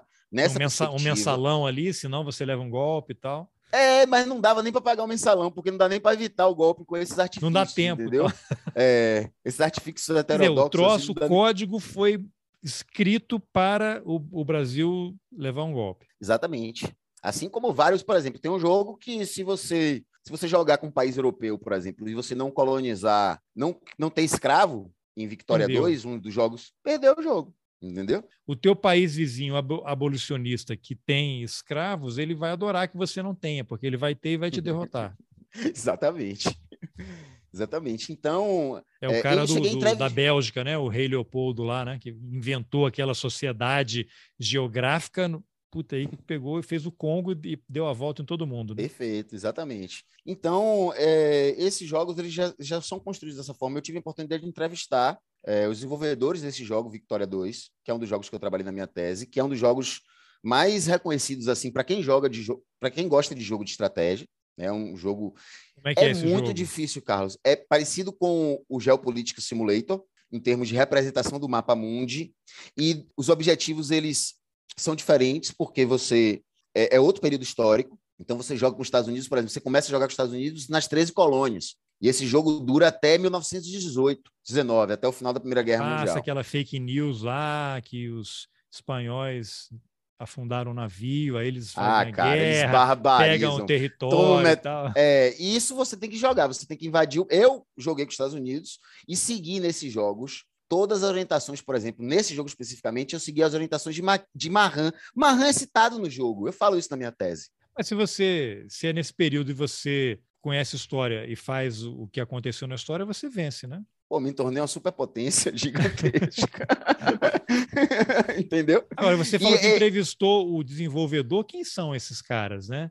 Ah, são esses caras os caras são... de extrema direita, supremacistas, ou eles estão Olha... seguindo ali algum manual, eles liam Olavo de Carvalho, são são adeptos lá do Steve Bannon? Quem são esses caras? Olha, esses caras são desenvolvedores, eles não são da direita clássica, são incels que envelheceram. Isso, perfeito, perfeito. São incels que envelheceram, envelheceram muito mal. E, com é, raiva, com raiva, né? Com raiva, e adotaram algumas perspectivas preconceituosas de um ponto de vista da sociedade que eles possuem dentro dos games. Um enunciado desses games que constava no site era assim, tipo, vai conquiste, eles não são nem humanos, sorte deles se eles forem colonizados por vocês. Tá Olha, que é um discurso da família, vou botar entre aspas aqui, da família imperial brasileira, né? Que o príncipe, é. o suposto príncipe, vai lá e fala: não, no Brasil eles gostavam. O que é o discurso do colonizador? Bolsonaro, não, do Bolsonaro, Portugal... não tinha escravidão, pararam o navio pois lá é. e eles quiseram vir. Pois é. Ó, quem quer ir para o é. Brasil? É. E o pessoal ia. Pois é. E é o discurso, de certa forma, o discurso da, da interpretação portuguesa da colonização do Brasil, né? De que foi feito um favor aos brasileiros, né? De deles terem colonizado, né, trazido a civilização para cá, que a gente era um monte de índio. Eles falam, é quase que ensinado isso em Portugal, quase que. Não é tão explícito como eu estou falando, mas é mais ou menos por aí. Tanto que há todo um debate em torno de como o Brasil é representado né, nos livros de história portugueses. Né, que Olha, passam interessante, a, hein? É, pa, passam a falsa impressão da história colonial no Brasil, né? E essa representação da família real é a visão portuguesa sobre a colonização, entendeu? Olha só. Então, eu, eu, é, é, esse Vitória 2, eu entrevistei os caras porque me incomodou muito você. Por exemplo, a África nesse jogo é um, um mapa cinza, que você não pode controlar 99% dos países africanos, a não ser o Egito. Todas as outras áreas da África são reservadas para colonização. Ou seja, você não dá nem a oportunidade de você fazer uma história contrafactual, onde os sujeitos têm o mínimo de vontade própria, ou seja, aqueles povos representados naqueles jogos, em termos de código, eles já são submissos e não podem se revoltar no jogo. E, a, e a, isso você leva a uma romantização da escravidão no jogo. E aí, tá lá, assim, o, o cara que está jogando por um país europeu, ele vai chegar com o barco dele, dependendo do período, e imediatamente aquele pessoal daquele país vai servir a esse novo senhor que chegou. E o ali. jogo vai e o jogo vai encarar isso como se fosse um progresso dele. Ou seja, aí você tem eu não sei qual é a faixa etária, eu sei que é, é ampla, mas a faixa etária de pessoas que jogam isso deve ter muitos adolescentes. Muitos adolescentes, mas. Em tese, é, aprendendo é um história, mas que tem um jogo ali, não é assim. O negro, aí ele olha, ele vai para a rua e olha o que? O, o, preto é pobre, ele, ele é marginal, ele é vagabundo porque não quer trabalhar. Tá aí, ó. A gente foi lá, trouxe os caras para cá, tá aí no videogame. Perfeito. E, e, é isso. Perfeito. Isso vai é, é assim, introjetando o nome do jogo é Victoria 2, o Império Embaixo do Sol, abaixo do Sol, Empire Under the Sun. Ou seja, é um jogo para você construir um império que tem as características de um grande império do século XIX, levando onde em consideração. O sol nunca se põe, né? O império sob onde o sol. o sol nunca. Exatamente. E a expansão desse jogo é baseado num livro de Joseph Conrad, um clássico da literatura inglesa chamado Heart of Darkness. Coração das seja, Trevas. Exatamente. Que inspirou o filme lá, o Apocalipse Final, né? É, perfeitamente. Perfeitamente. E o que, é que acontece? A, a capa da expansão desse jogo é igual à capa das edições mais recentes do livro, velho. Quer dizer, Entendeu? aí há, há uma distorção tão grande que os caras pegam, se apropriam não sei se é o termo correto, você como historiador vai me corrigir, de uma obra da literatura mundial, uma obra importantíssima, né? Sim. E, e incorporam, se apropriam para usar num, num, discurso... num jogo que é para modificar o pensamento das pessoas. É, porque há todo um debate sobre essa, esse, esse, esse livro de Campbell e tem passagens, apesar de ser, de, de, de alguns autores acharem que ele era, era um cara que relativizava, quer dizer, que é, tentava dar um contorno humanitário para a escravidão, é um livro extremamente racista em determinadas passagens, em várias passagens, na realidade. Né? E o jogo termina por incorporar isso de forma completamente acrítica. A minha análise do jogo é essa. Por que vocês fizeram isso de uma forma completamente. Por que vocês não problematizaram toda essa. Esse contexto Tem lá historiográfico. um Coronel Kurtz também no, no, no videogame? Não, não. não. Aí os caras, os, os desenvolvedores, falaram para mim que não ia ter graça, velho, jogar com os países africanos. Por isso que eles não deixavam jogar com os países africanos, porque não ia ter graça. E para um jogo ser legal, ele tem aquele que ser pessoal divertido. primitivo, com lança, arma, Claro, flecha. A gente claro. ia chegar, dar um tiro e resolvia tudo. É, claro. Então você não tem jogos que demonstrem é, processos, jogos de massa, né? Que demonstrem processos contra-hegemônicos, né? É sempre, né? O que está presente, digamos assim, abre aspas, na mesa do brasileiro, esse tipo de narrativa aí que você viu. E você tem, você citou aí 100 milhões de pessoas que jogam diariamente um jogo. Aham. Imagino que outros jogos parecidos tenham números também grandes, talvez nem tanto quanto esse daí, mas que sejam um milhão, 5 milhões, 10 milhões de pessoas jogando. Você imagina a massa de, de, de jovens de 12, 13, 14, 15 anos massacrados, que o pessoal vira à noite jogando, né? Essa coisa É. super viciante, né? E recebendo esse tipo de, de informação, informação, informação desse jeito, deturpada, aí tem isso aí que a gente vê, né? No dia a dia. Ó, se eu não tivesse a formação é que eu tenho, Você já teria uma coleção de pessoa- armas aí, né? em eu já teria uma coleção de armas, porque eles, eles, como você falou, é psicólogo, é neurocientista, é historiador, é isso, aquilo outro, é, é, é uma mi- miríade de profissionais que fazem com que a experiência de jogar se torne algo muito imersivo mesmo. Esse jogo que eu jogo, chamado Call of Duty Modern Warfare Warzone, que se chama esse gênero Battle Royale. O que é um Battle Royale? Existe um mapa gigantesco que representa, por exemplo, o Warzone. Até dois meses atrás, o Warzone se passava, adivinha onde? Lá na Eurásia, ali, né? Pripyatsk, na Ucrânia, que é aquela cidade. É o Onde- coração da Eurásia, talvez. tá exatamente lá na Heartland, tá entendendo? E é a cidade onde aconteceu o acidente de Chernobyl. É a cidade mais próxima de Chernobyl, na Ucrânia. O jogo era dentro da cidade de Pripyat, chamada no jogo ficcionalmente de Verdansk. Só que o jogo é tão baseado na cidade que várias estruturas arquitetônicas foram literalmente importadas para dentro do jogo. Aeroporto, supermercado, torre de aeroporto, eh, prédios, parque... Isso é um jogo de alta definição? Jogo de altíssima definição. Altíssima de- definição. Aos ouvintes e espectadores que estiverem olhando, né, quando você colocar no YouTube, etc. Bota no Google ali, você já bota acha no Google. Warzone, Call of Deve ter gente Warzone. jogando online que você pode ficar assistindo também, né? Com certeza, porque você hoje em dia você tem uma série de profissões chamadas streamers de jogos, né? Os caras ficam jogando, né? Na Twitch tem, hoje em dia acho que é o jogo mais bombado no Brasil dentro da Twitch. Para você ter uma ideia, Twitch é uma grande plataforma de streamer de jogos.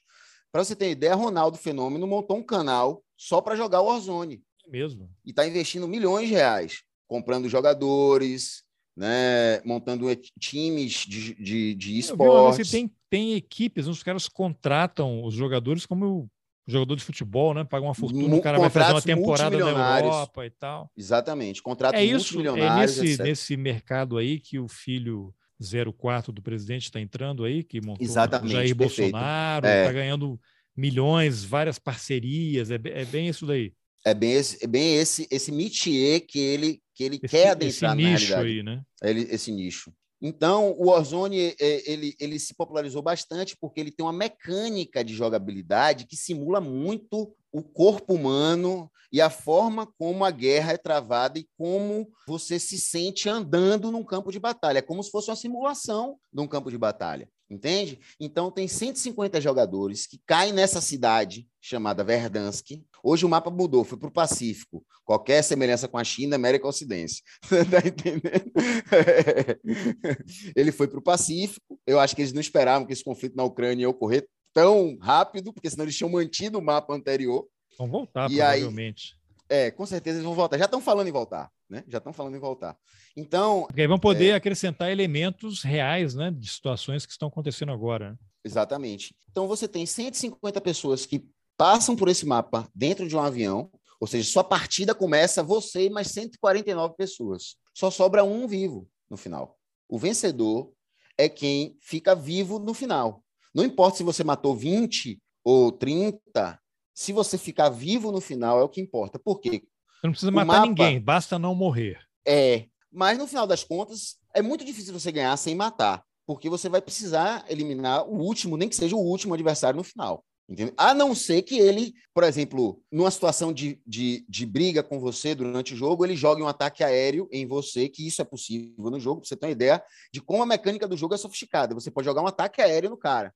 A não ser que ele jogue um ataque aéreo em você, ele joga errado e o ataque aéreo caia nele. Ou então ele joga uma granada mal jogada em você, ela exploda em você mesmo, entende? Só tem essa forma. Então, é um jogo muito tático e que emula muito das táticas militares, porque esse mapa é gigantesco e você precisa fazer várias rotações pelo mapa, porque é o seguinte: são 150 pessoas que pulam de avião nesse mapa gigantesco.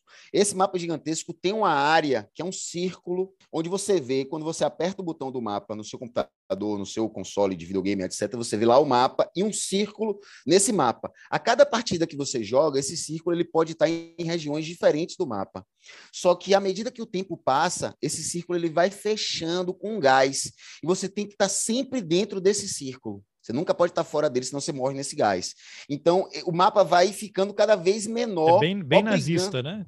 É, e bem, bem, eu, eu, né, de um capitalismo bem acelerado, você tem que estar sempre se movimentando, sempre dentro de uma. De uma Lembra que uma... aquela série sul-coreana que passou aí no Netflix, né? Round Six. Né? Round? Six. Squid Six, que é. no fundo é isso daí, né? É, exatamente. E aí você tem que estar sempre dentro desse gás, e aí são várias. A gente chama esse, esse, esse lugar que não tem gás de safe. Aí são 11 safes dessa até o jogo chegar no final dele. Caso, por exemplo, 10 pessoas sobrevivam até a 11 safe, ele vai fechar, fechar, fechar até não sobrar mais espaço nenhum. Ou seja, vai obrigar as pessoas a se encontrarem no mapa para lutarem entre si. Porque no momento que ele está fechando, ele está me aproximando dos outros jogadores. Eu não posso mais mano me esconder. a mano ali, né? Vai ter ir pro mano a mano. Agora, então, é um... é, esse jogo ele dura quanto tempo? Meia hora cada partida. Mas aí essas outras pessoas aqui são é, é, o computador ou você está jogando com outras 149 contra outras pessoas? pessoas? Por isso que é muito viciante, porque é contra outras pessoas. São outras 149 pessoas. É, então, e quando partida... dura meia hora, o pessoal fica, acabou, quero de novo e vai virando de novo, de novo, de novo, de novo. Cada partida por que ele é muito viciante? Porque, além de toda essa, essa característica que eu disse relativa à, à jogabilidade, mobilidade, etc., ele reúne esse combo, digamos assim, do que faz um jogo ser é, ter sucesso para ganhar é, ah. é muito difícil. Mas aí é quem vence difícil. é o que? Isso aí, aí você ganha uma pontuação, você vai para um ranking internacional e você passa a ser um você jogador de um destaque e tal. Existem campeonatos que são feitos, mas não existe, por exemplo, uma premiação para quem é o primeiro do ranking, etc. Ah, agora você não. vai entrar no jogo, tá na rede, vai estar tá lá o ranking, quem é que está lá em cima. Exatamente. E, exatamente. você vê a tua é. posição naquele ranking. É. Você ter uma ideia, eu jogo esse jogo desde o início da pandemia. Comecei a jogar por causa dela eu tenho 400 vitórias. Olha que eu sou uma pessoa que eu jogo relativamente bem, mas para eu chegar a essas 412 vitórias, se eu não me engano, velho, eu tive que jogar muito e masterizar o jogo de uma forma como eu nunca joguei nenhum outro, e só consegui chegar a isso por causa da pandemia. Porque eu fiquei muito tempo ocioso na pandemia, né? Acho que todos nós ficamos em determinado período. Então eu matava o tempo assim, claro que produzindo artigos, né? Não deixa de ser uma profissão para mim isso, né? Inclusive, a maior briga aqui é um em casa, porque às vezes eu tô. Ali, né? Eu tô trabalhando eu tô... aqui, né? Mas Porra, tá é foda horas, isso. É, desculpa hora extra hoje. É difícil aqui em casa, as pessoas, principalmente minha esposa, entender isso, né? Porque para ela eu sempre tô me divertindo. E às vezes eu nem tô, velho. É um saco, às vezes, você tem que jogar, você tá entendendo? De uma forma que você não tá afim, mas, né? São ossos do ofício. Meus é. colegas historiadores ficam putos, porque eles ficavam indo pro arquivo no doutorado. Pô, imagine, eu vou para minha casa estudar, né? Minha fonte é digital. Eu fiz minha tese toda com livros pela internet, entendendo? Comprando livros ou baixando. Até porque essa literatura não tem no Brasil, não tem nada Sim. que eu estudei no Brasil. Então foi tudo que eu tive e é que catar na internet. É muita coisa mais recente também, né? É, eu tive que catar muita coisa na internet é, a partir desse know-how que eu tinha desenvolvido no mestrado, né? De ser o gatuno acadêmico, digamos assim, né? Porque por exemplo, eu utilizei muito sistemas de compartilhamento de arquivo agora no doutorado também, como Library Genesis, não sei se você conhece, são sites russos esses também, né? Passado russo aí te ajuda é, agora, hein? Size Hub, não sei se você conhece, essa é de uma ucraniana, essa menina, esse site é até ucraniano, que é um site que ele quebra todos os códigos de acesso a artigos dos periódicos mais lidos internacionalmente, que são pagos, né? Se você for entrar nas revistas de história de Stanford, Harvard, Yale, é tipo né? aquele aplicativo ali que você coloca o, a URL lá do matéria do é jornal, é ele, que é fechado, é e ele, ele abre ali. É tipo ele, digamos assim. É tipo ele. É, é exatamente o mesmo princípio. Só que para URL. artigos. Só para artigos. E aí Agora, eu consegui muito artigo assim. E livros, você, né? você menciona ali na tese também é, como é que esses jogos naturalizam ações militares né, e geopolíticas com o uso de tortura para obter Exatamente. informações. Então tem alguns jogos que exibem é, isso, eles, deixam isso disponíveis. Ele... O cara, o jogador, ele tem que torturar alguém para conseguir a vitória. Na realidade, tem jogos que você é obrigado a torturar as pessoas. Sem, é que, se você não torturar, jogo? cita alguns aí. Um tipo o Call of Duty, ah, o próprio. É, é, Daisy. E quem são os é, torturados? Ah, geralmente, né, é, terroristas, terroristas associados com o islamismo, né, russos que querem restaurar a União Soviética, como Putin, etc. E aí torturas são aquelas técnicas de waterboarding lá, de, Perfeito, de bater, é, amarrar. Exatamente, e muita tortura psicológica, com soro da verdade. Quer dizer, isso vai criando um ódio na pessoa, né?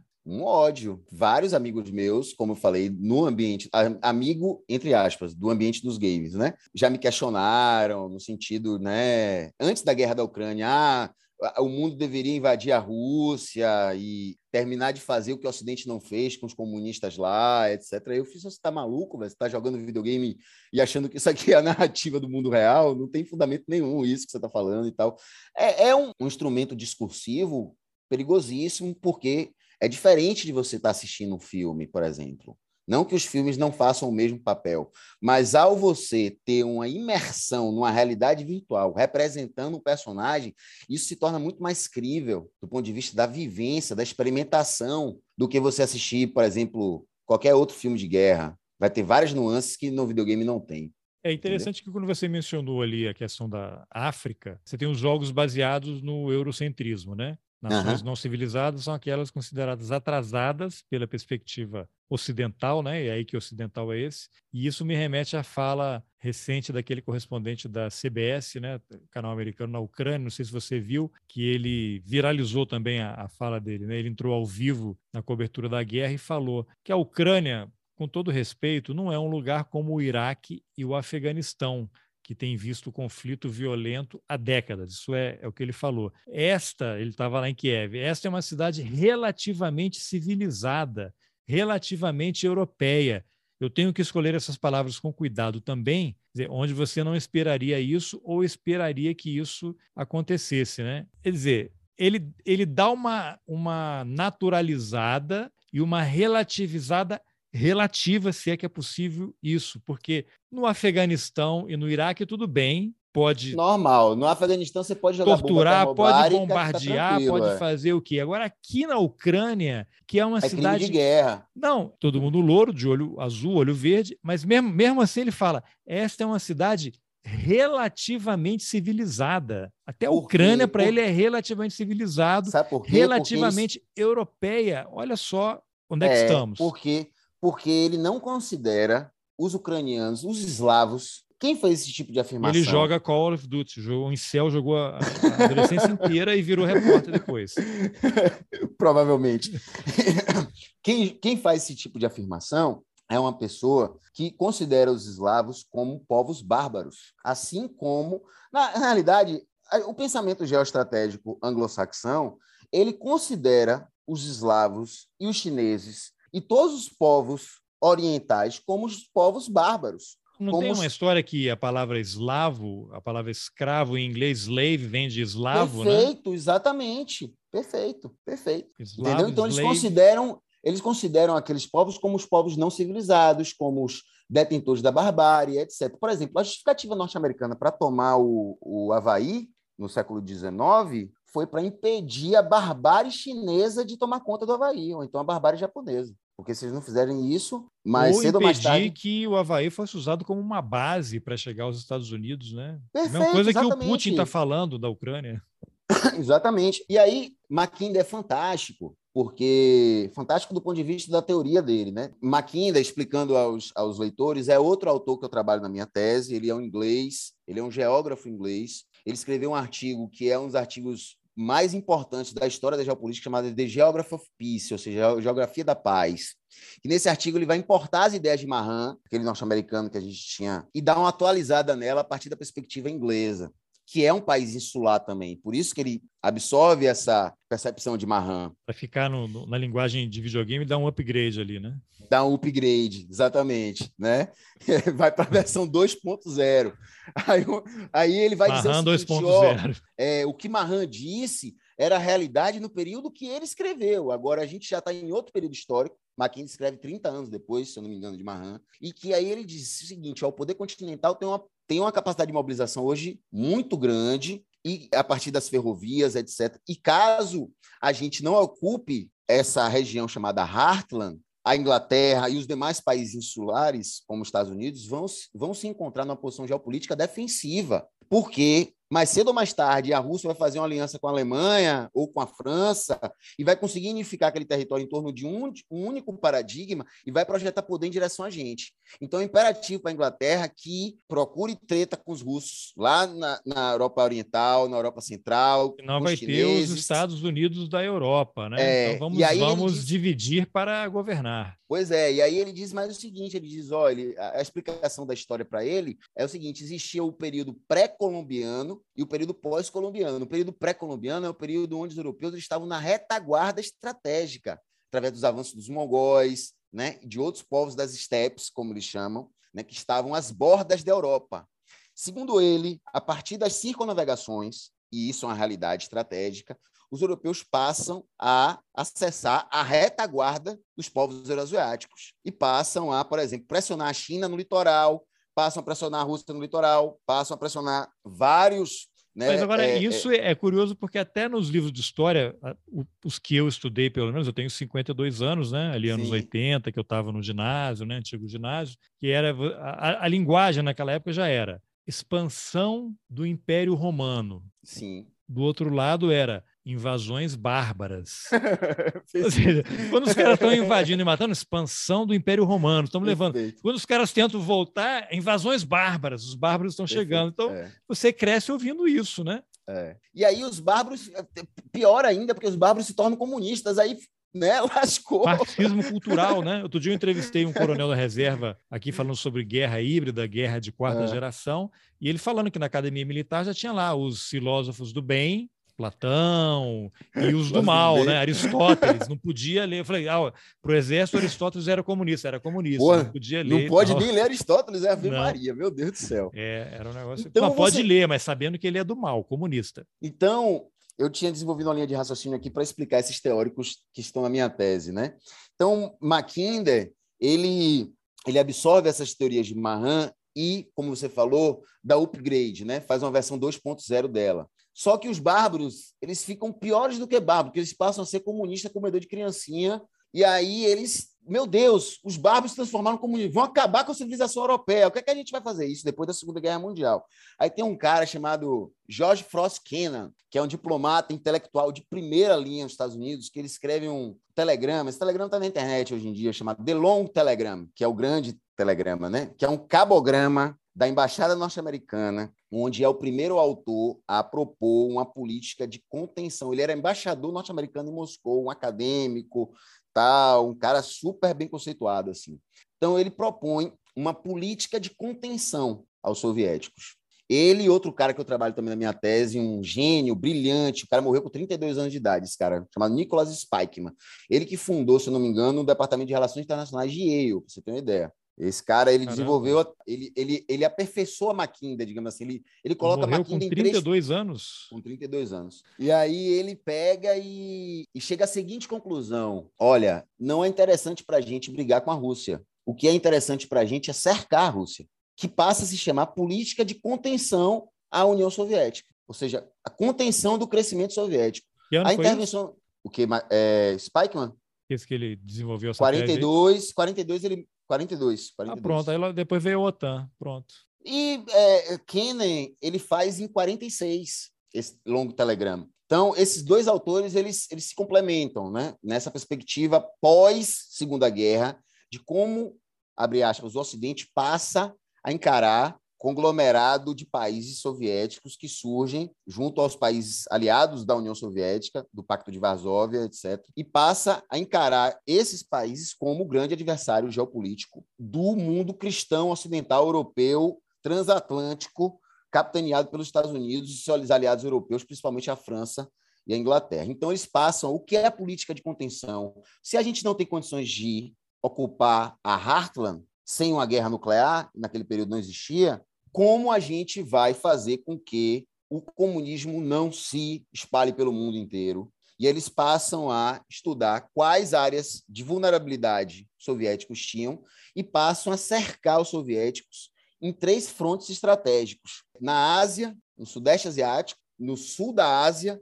e na Europa Ocidental.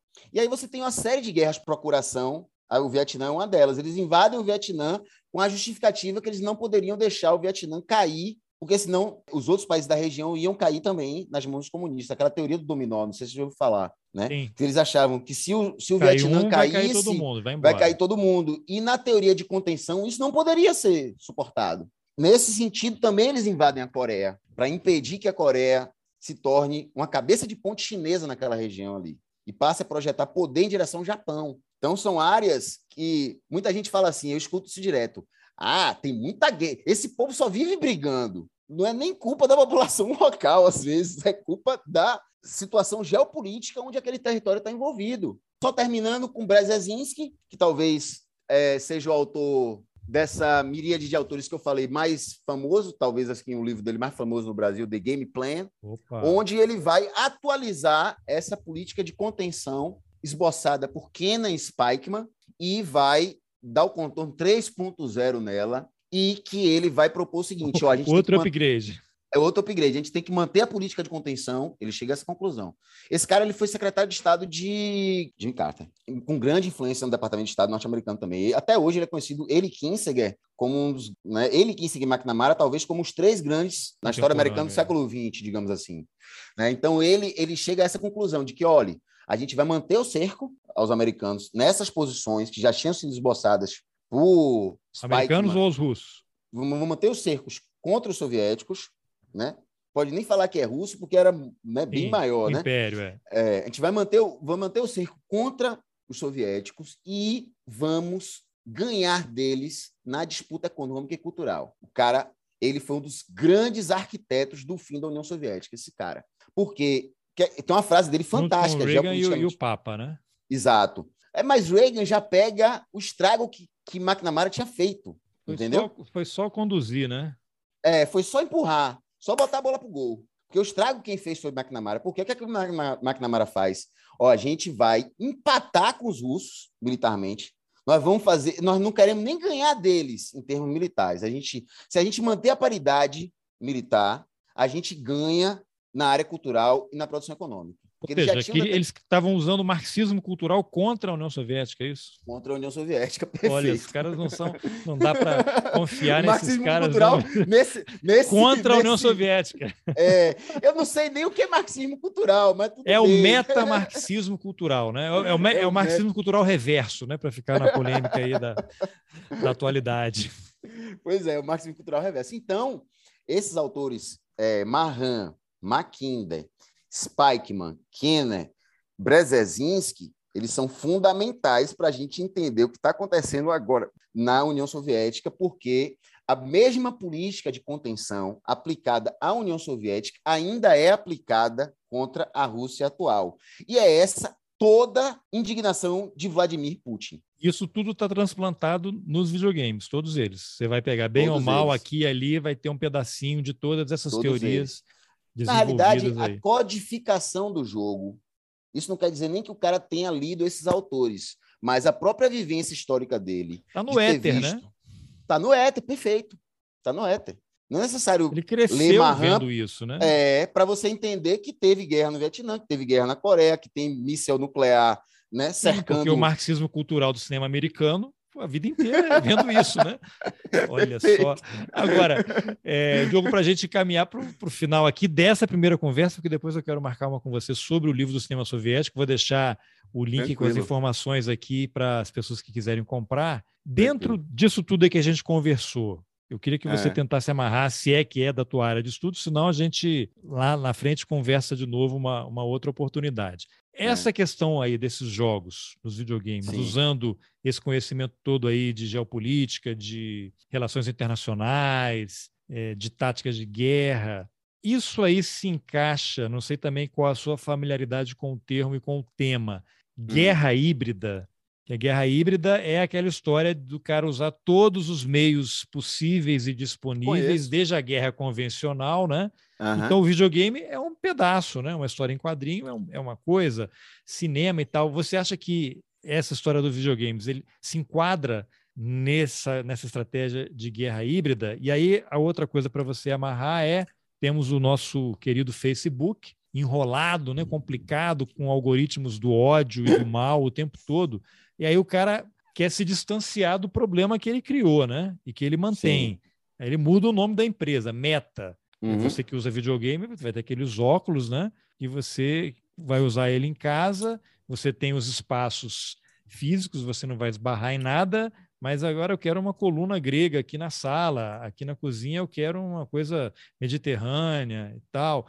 E aí você vai estar interagindo também com gente do mundo todo, sem sair de casa, como é que isso vai se encaixar? Porque os militares, lógico, já estão de olho nisso, né? Se é que não são eles que estão financiando, já que eles financiam a indústria de jogos, cinema, né? Já tem um monte de estudos aí que a CIA, né, financiou cinema, aquela coisa toda. Como é que essas Você coisas lembra... se encaixam aí?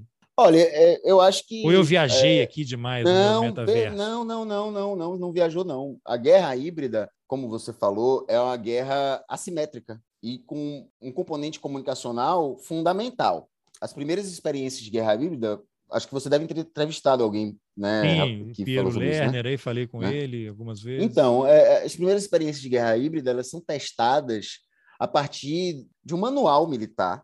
Uma coisa lá na é... Polinésia, uma coisa assim e tal. Na Polinésia e principalmente nas revoluções coloridas pós-soviético, pós-período soviético, no leste europeu. Então, mas é, e, e, o componente comunicacional é imprescindível, principalmente componentes comunicacionais contemporâneos, que tornam as táticas de guerra assimétrica muito mais avançadas e muito mais capilarizadas, com uma, uma, uma capacidade de, de expandir a mensagem né, do, do atacante, de quem está por trás dessas ferramentas de guerra híbrida, de uma maneira muito mais potente. Por exemplo, muita gente acha que houve no Brasil uma guerra híbrida em 2013, que culminou. Que ainda, né, estamos, que ainda estamos nela. Ainda né? estamos, né? Bolsonaro estamos é um, é um né? peão aí nesse Você processo. acha você acha que escola padrão FIFA, não sei o que, BBB, surgiu da cabeça das pessoas aleatoriamente?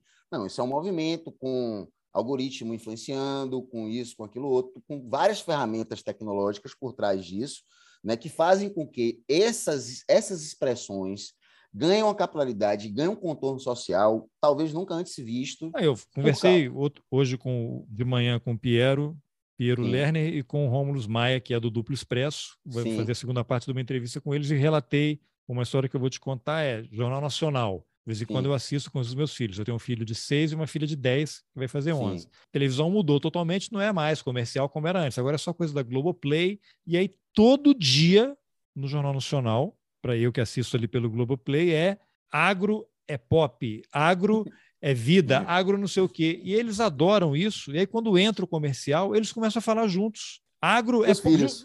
é anima, agro é pop, aí vê alguma coisa na rua, agro, aquilo já está. Eu falo, não, não, não é assim.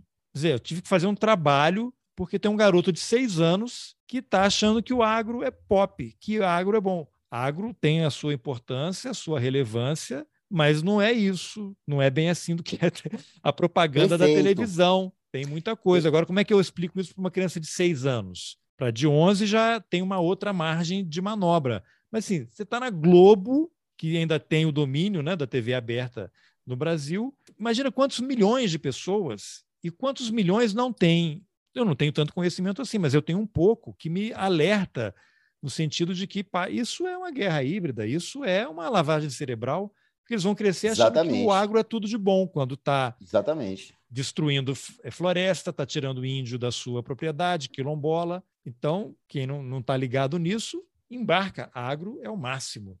Exatamente. E aí você tem uma maximização disso através dos algoritmos das redes sociais, que né, são tem uma antropóloga norte-americana que ela escreveu um livro fantástico sobre os algoritmos, que ela chama os algoritmos é, assassinos de destruição em massa, alguma coisa desse tipo é, assim. O, o, título original é Math de Matemática of Mass Destruction, né? Matemática de destruição é, em massa. no Brasil exatamente. foi traduzido como Algo, né? de destruição de é, é. Eu não me lembro o nome agora. E ela é uma das entrevistadas naquele documentário da Netflix, é, O Dilema das Redes. Cara, eu não assisti é esse documentário porque eu achei ver. um absurdo. Eu achei um absurdo assistir um documentário produzido pela Netflix sobre esse tema. Falei, é, parece que não, foi, não foram eles, eles compraram uma coisa. Ah, alguém, me, né? alguém me corrigiu, eu coloquei que a Netflix está uhum. fazendo um negócio que o algoritmo deles também faz isso, né?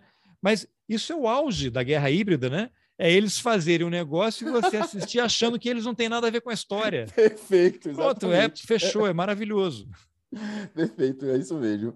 Né? Mas eu acho que tem tudo a ver com o que você falou. Eu acho que os games eles fazem parte desse, desse é, arcabouço utilizado na guerra híbrida. Né? Imagine essa dificuldade que você está passando uma, com uma criança de seis anos. É, eu sou pai de uma criança de três, tenho várias dificuldades dessa, porque meu filho teve que assistir muita. Ele não assistia televisão, mas teve que assistir televisão na pandemia, porque senão eu ia fazer. Né? Como é que ia lidar com isso? Uma criança de dois anos na época ele tinha dentro de casa. Então ele passou a reproduzir discursos que deixaram a gente um pouco assustados aqui em casa, inclusive. Não com essa complexidade, mas de é, discurso racial, dele é, não se reconhecer como negro, né, como uma pessoa com a pele mais escura, né, enfim. Ele não está isso... retratado, né? Na, Exatamente. Na, na por mais cultural. que a gente coloque, por mais que a gente coloque, né, desenho com crianças negras, isso, aquilo, outro, o algoritmo no videogame, no videogame ele, ele, ele vai estar tá morrendo na favela, baleado por um vai tá soldado Vai estar morrendo americano. na favela. É isso que eu ia terminar dizendo para você. Se para imagine se é difícil para você com uma criança de seis anos, imagine imagine para os adultos que têm uma idade, têm uma idade mental de criança e que não tem um pai como você eles são atropelados pelo algoritmo intelectualmente falando, entendeu? E pelo discurso. E eles é a radicalização. O algoritmo ele vai no processo ele de vai radicalizando. Se você vê o que eu recebo do YouTube através da minha atividade, tanto de pesquisa geopolítica e de game, parece que eu sou uma pessoa da Associação Nacional dos Rifles norte-americana. Ou então, então para aquele batalhão, Bolsonaro, que é o Osmud lá da Ucrânia, o, então. Os Azov, As, batalhão Azov. Azov. Né? Azov. É que ali é, é uma situação bem complicada aquilo ali, porque, assim... Não, tem brasileiros, se né? Tem a BBC soltou uma matéria hoje, um brasileiro é. que está lá recrutando gente para levar para lá. Imagine. Assim, os soviéticos dizem que mais ucrânios, diziam na historiografia soviética, que mais ucrânios, ucranianos lutaram ao lado dos nazistas do que contra. E houve um movimento fortíssimo na Ucrânia de perseguição aos judeus pelos ucranianos. É, tem um amigo né? que de... estuda muito a história do, do, do, nazismo e fala que nos campos de concentração, muitos dos guardas eram ucranianos. Não sei se é muitos, fato isso. Muitos, aquela região ali onde foram correr os maiores massacres, massacres. do povo eslavo e da, da população judia soviética na história da Segunda Guerra Mundial.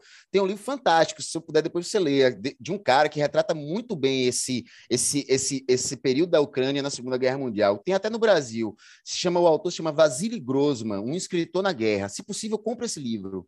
Aí você do, vai livro é ver, é esse, um escritor na guerra. É, um escritor na guerra, de Vasily Grossman. Esse cara ele foi judeu do Exército Vermelho, correspondente do Krasnaya Zvezda, Estrelas, um jornal do Exército Vermelho chamado Estrela Vermelha. Olha só, Vou, vou, vou Aí depois você... Eu até emprestei esse livro semana passada aqui em casa teve uma reuniãozinha aqui, aí começou a falar disso. Eu toma logo isso aqui para você entender o você, que aconteceu. Você também, eu também caio nessa direto. Não, leva, leva aqui. Nunca mais. Ah, só faço me lascar. Se você for é. na minha biblioteca aqui, é um bocado de buraco assim do povo é. levando. Mas é aquele negócio também tá fazendo algum bem para alguém, né? é, vai ficar parado mas... ali, né? É.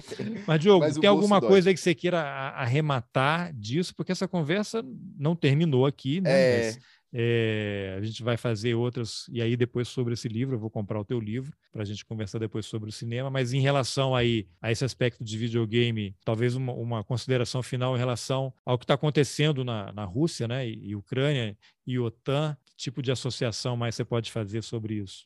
Eu não defendo a guerra em nenhuma hipótese. Eu acho que a ação da Rússia ela é condenável do ponto de vista das relações internacionais, só que ela também e, e, a gente tem que entender essas contradições da vida. Ela também é justificável do ponto de vista de segurança do Estado, do Estado Nacional Russo. Isso dá uma motivação moral para os russos invadir a Ucrânia? Não. Você está entendendo o que eu estou querendo chegar? Claro, claro. É como se você estivesse cutucando um cachorro, um Rottweiler com a vara curta e reclamasse que ele é. mordesse você depois. Explica, mas não justifica, né? Exatamente. Entende? Então, é essa consideração que eu queria fazer e colocar que o realismo das relações internacionais, a, a perspectiva realista das relações internacionais, ela nunca se perdeu. Né? Por mais que a gente tenha achado que o liberalismo nas relações internacionais ia substituir a Seguridade Nacional dos Estados, né? que, que ia dar a Seguridade Nacional dos Estados, na realidade, que através de instituições multilaterais como a ONU, como a MC, etc., a gente tem um ambiente não anárquico nas relações internacionais, isso foi por água abaixo agora, né? terminou de enterrar a tese de Fukuyama, do fim da história, etc. Ele, o Fukuyama de... morreu com a história, né? é. Não, você teve e... até o cara da OMC, que era o embaixador brasileiro, que estava lá na OMC, ele pediu para sair. O Trump pois é. ameaçou é. ele, isso aqui não tem jeito. Foi embora. É. Fui trabalhar pois na é. Pepsi e, e, e, eu te falo um exemplo bem, bem crasso disso aí que a gente está discutindo. O que é o Conselho de Segurança da, da ONU hoje em dia? Qual a relevância disso? Entendeu? Então, no vamos final das vamos contas. Vamos votar, a Rússia está invadindo a Ucrânia e tem poder de veto. Vetou. Exatamente. Exatamente. Então, são, são, instituições que não ajudam a modular mais esse balanço entre realismo e liberalismo, que foi uma dialética imprescindível né, nas regulações das relações internacionais nesse último século, por exemplo. E a gente, infelizmente, está vendo que o realismo ele tem. Infeliz... Eu não sou liberal, eu, eu me, me, me considero um social-democrata mais para socialista, né? É, digamos assim. Mas é, comunista, termos... né? Vamos falar claro e tal. Não perderam, não deixar passar. o cara fala eu russo. Gosto, eu tal. gosto de eleição. Cara, você está na guerra tal. híbrida, quer me fazer acreditar que você é, é, um, é um, tucano. Entendi. Eu não ia, nem, não ia, nem, dizer isso aqui, mas eu fui para a China. Não é. gostei muito, não, entende, cara? Pois é. De meio, de meio assim, entende? então, eu me, eu me identifico mais com a social-democracia norueguesa, esses, essas, né, um, é. um sistema de governo mais para esse lado aí. É, cuidado é... que a Rússia já mandou recado, né? pois é.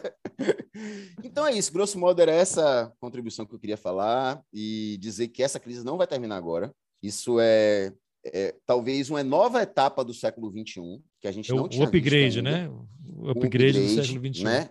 Talvez seja uma etapa onde as conflagrações sejam muito mais explícitas e os campos estejam muito bem definidos do ponto de vista das áreas de influência.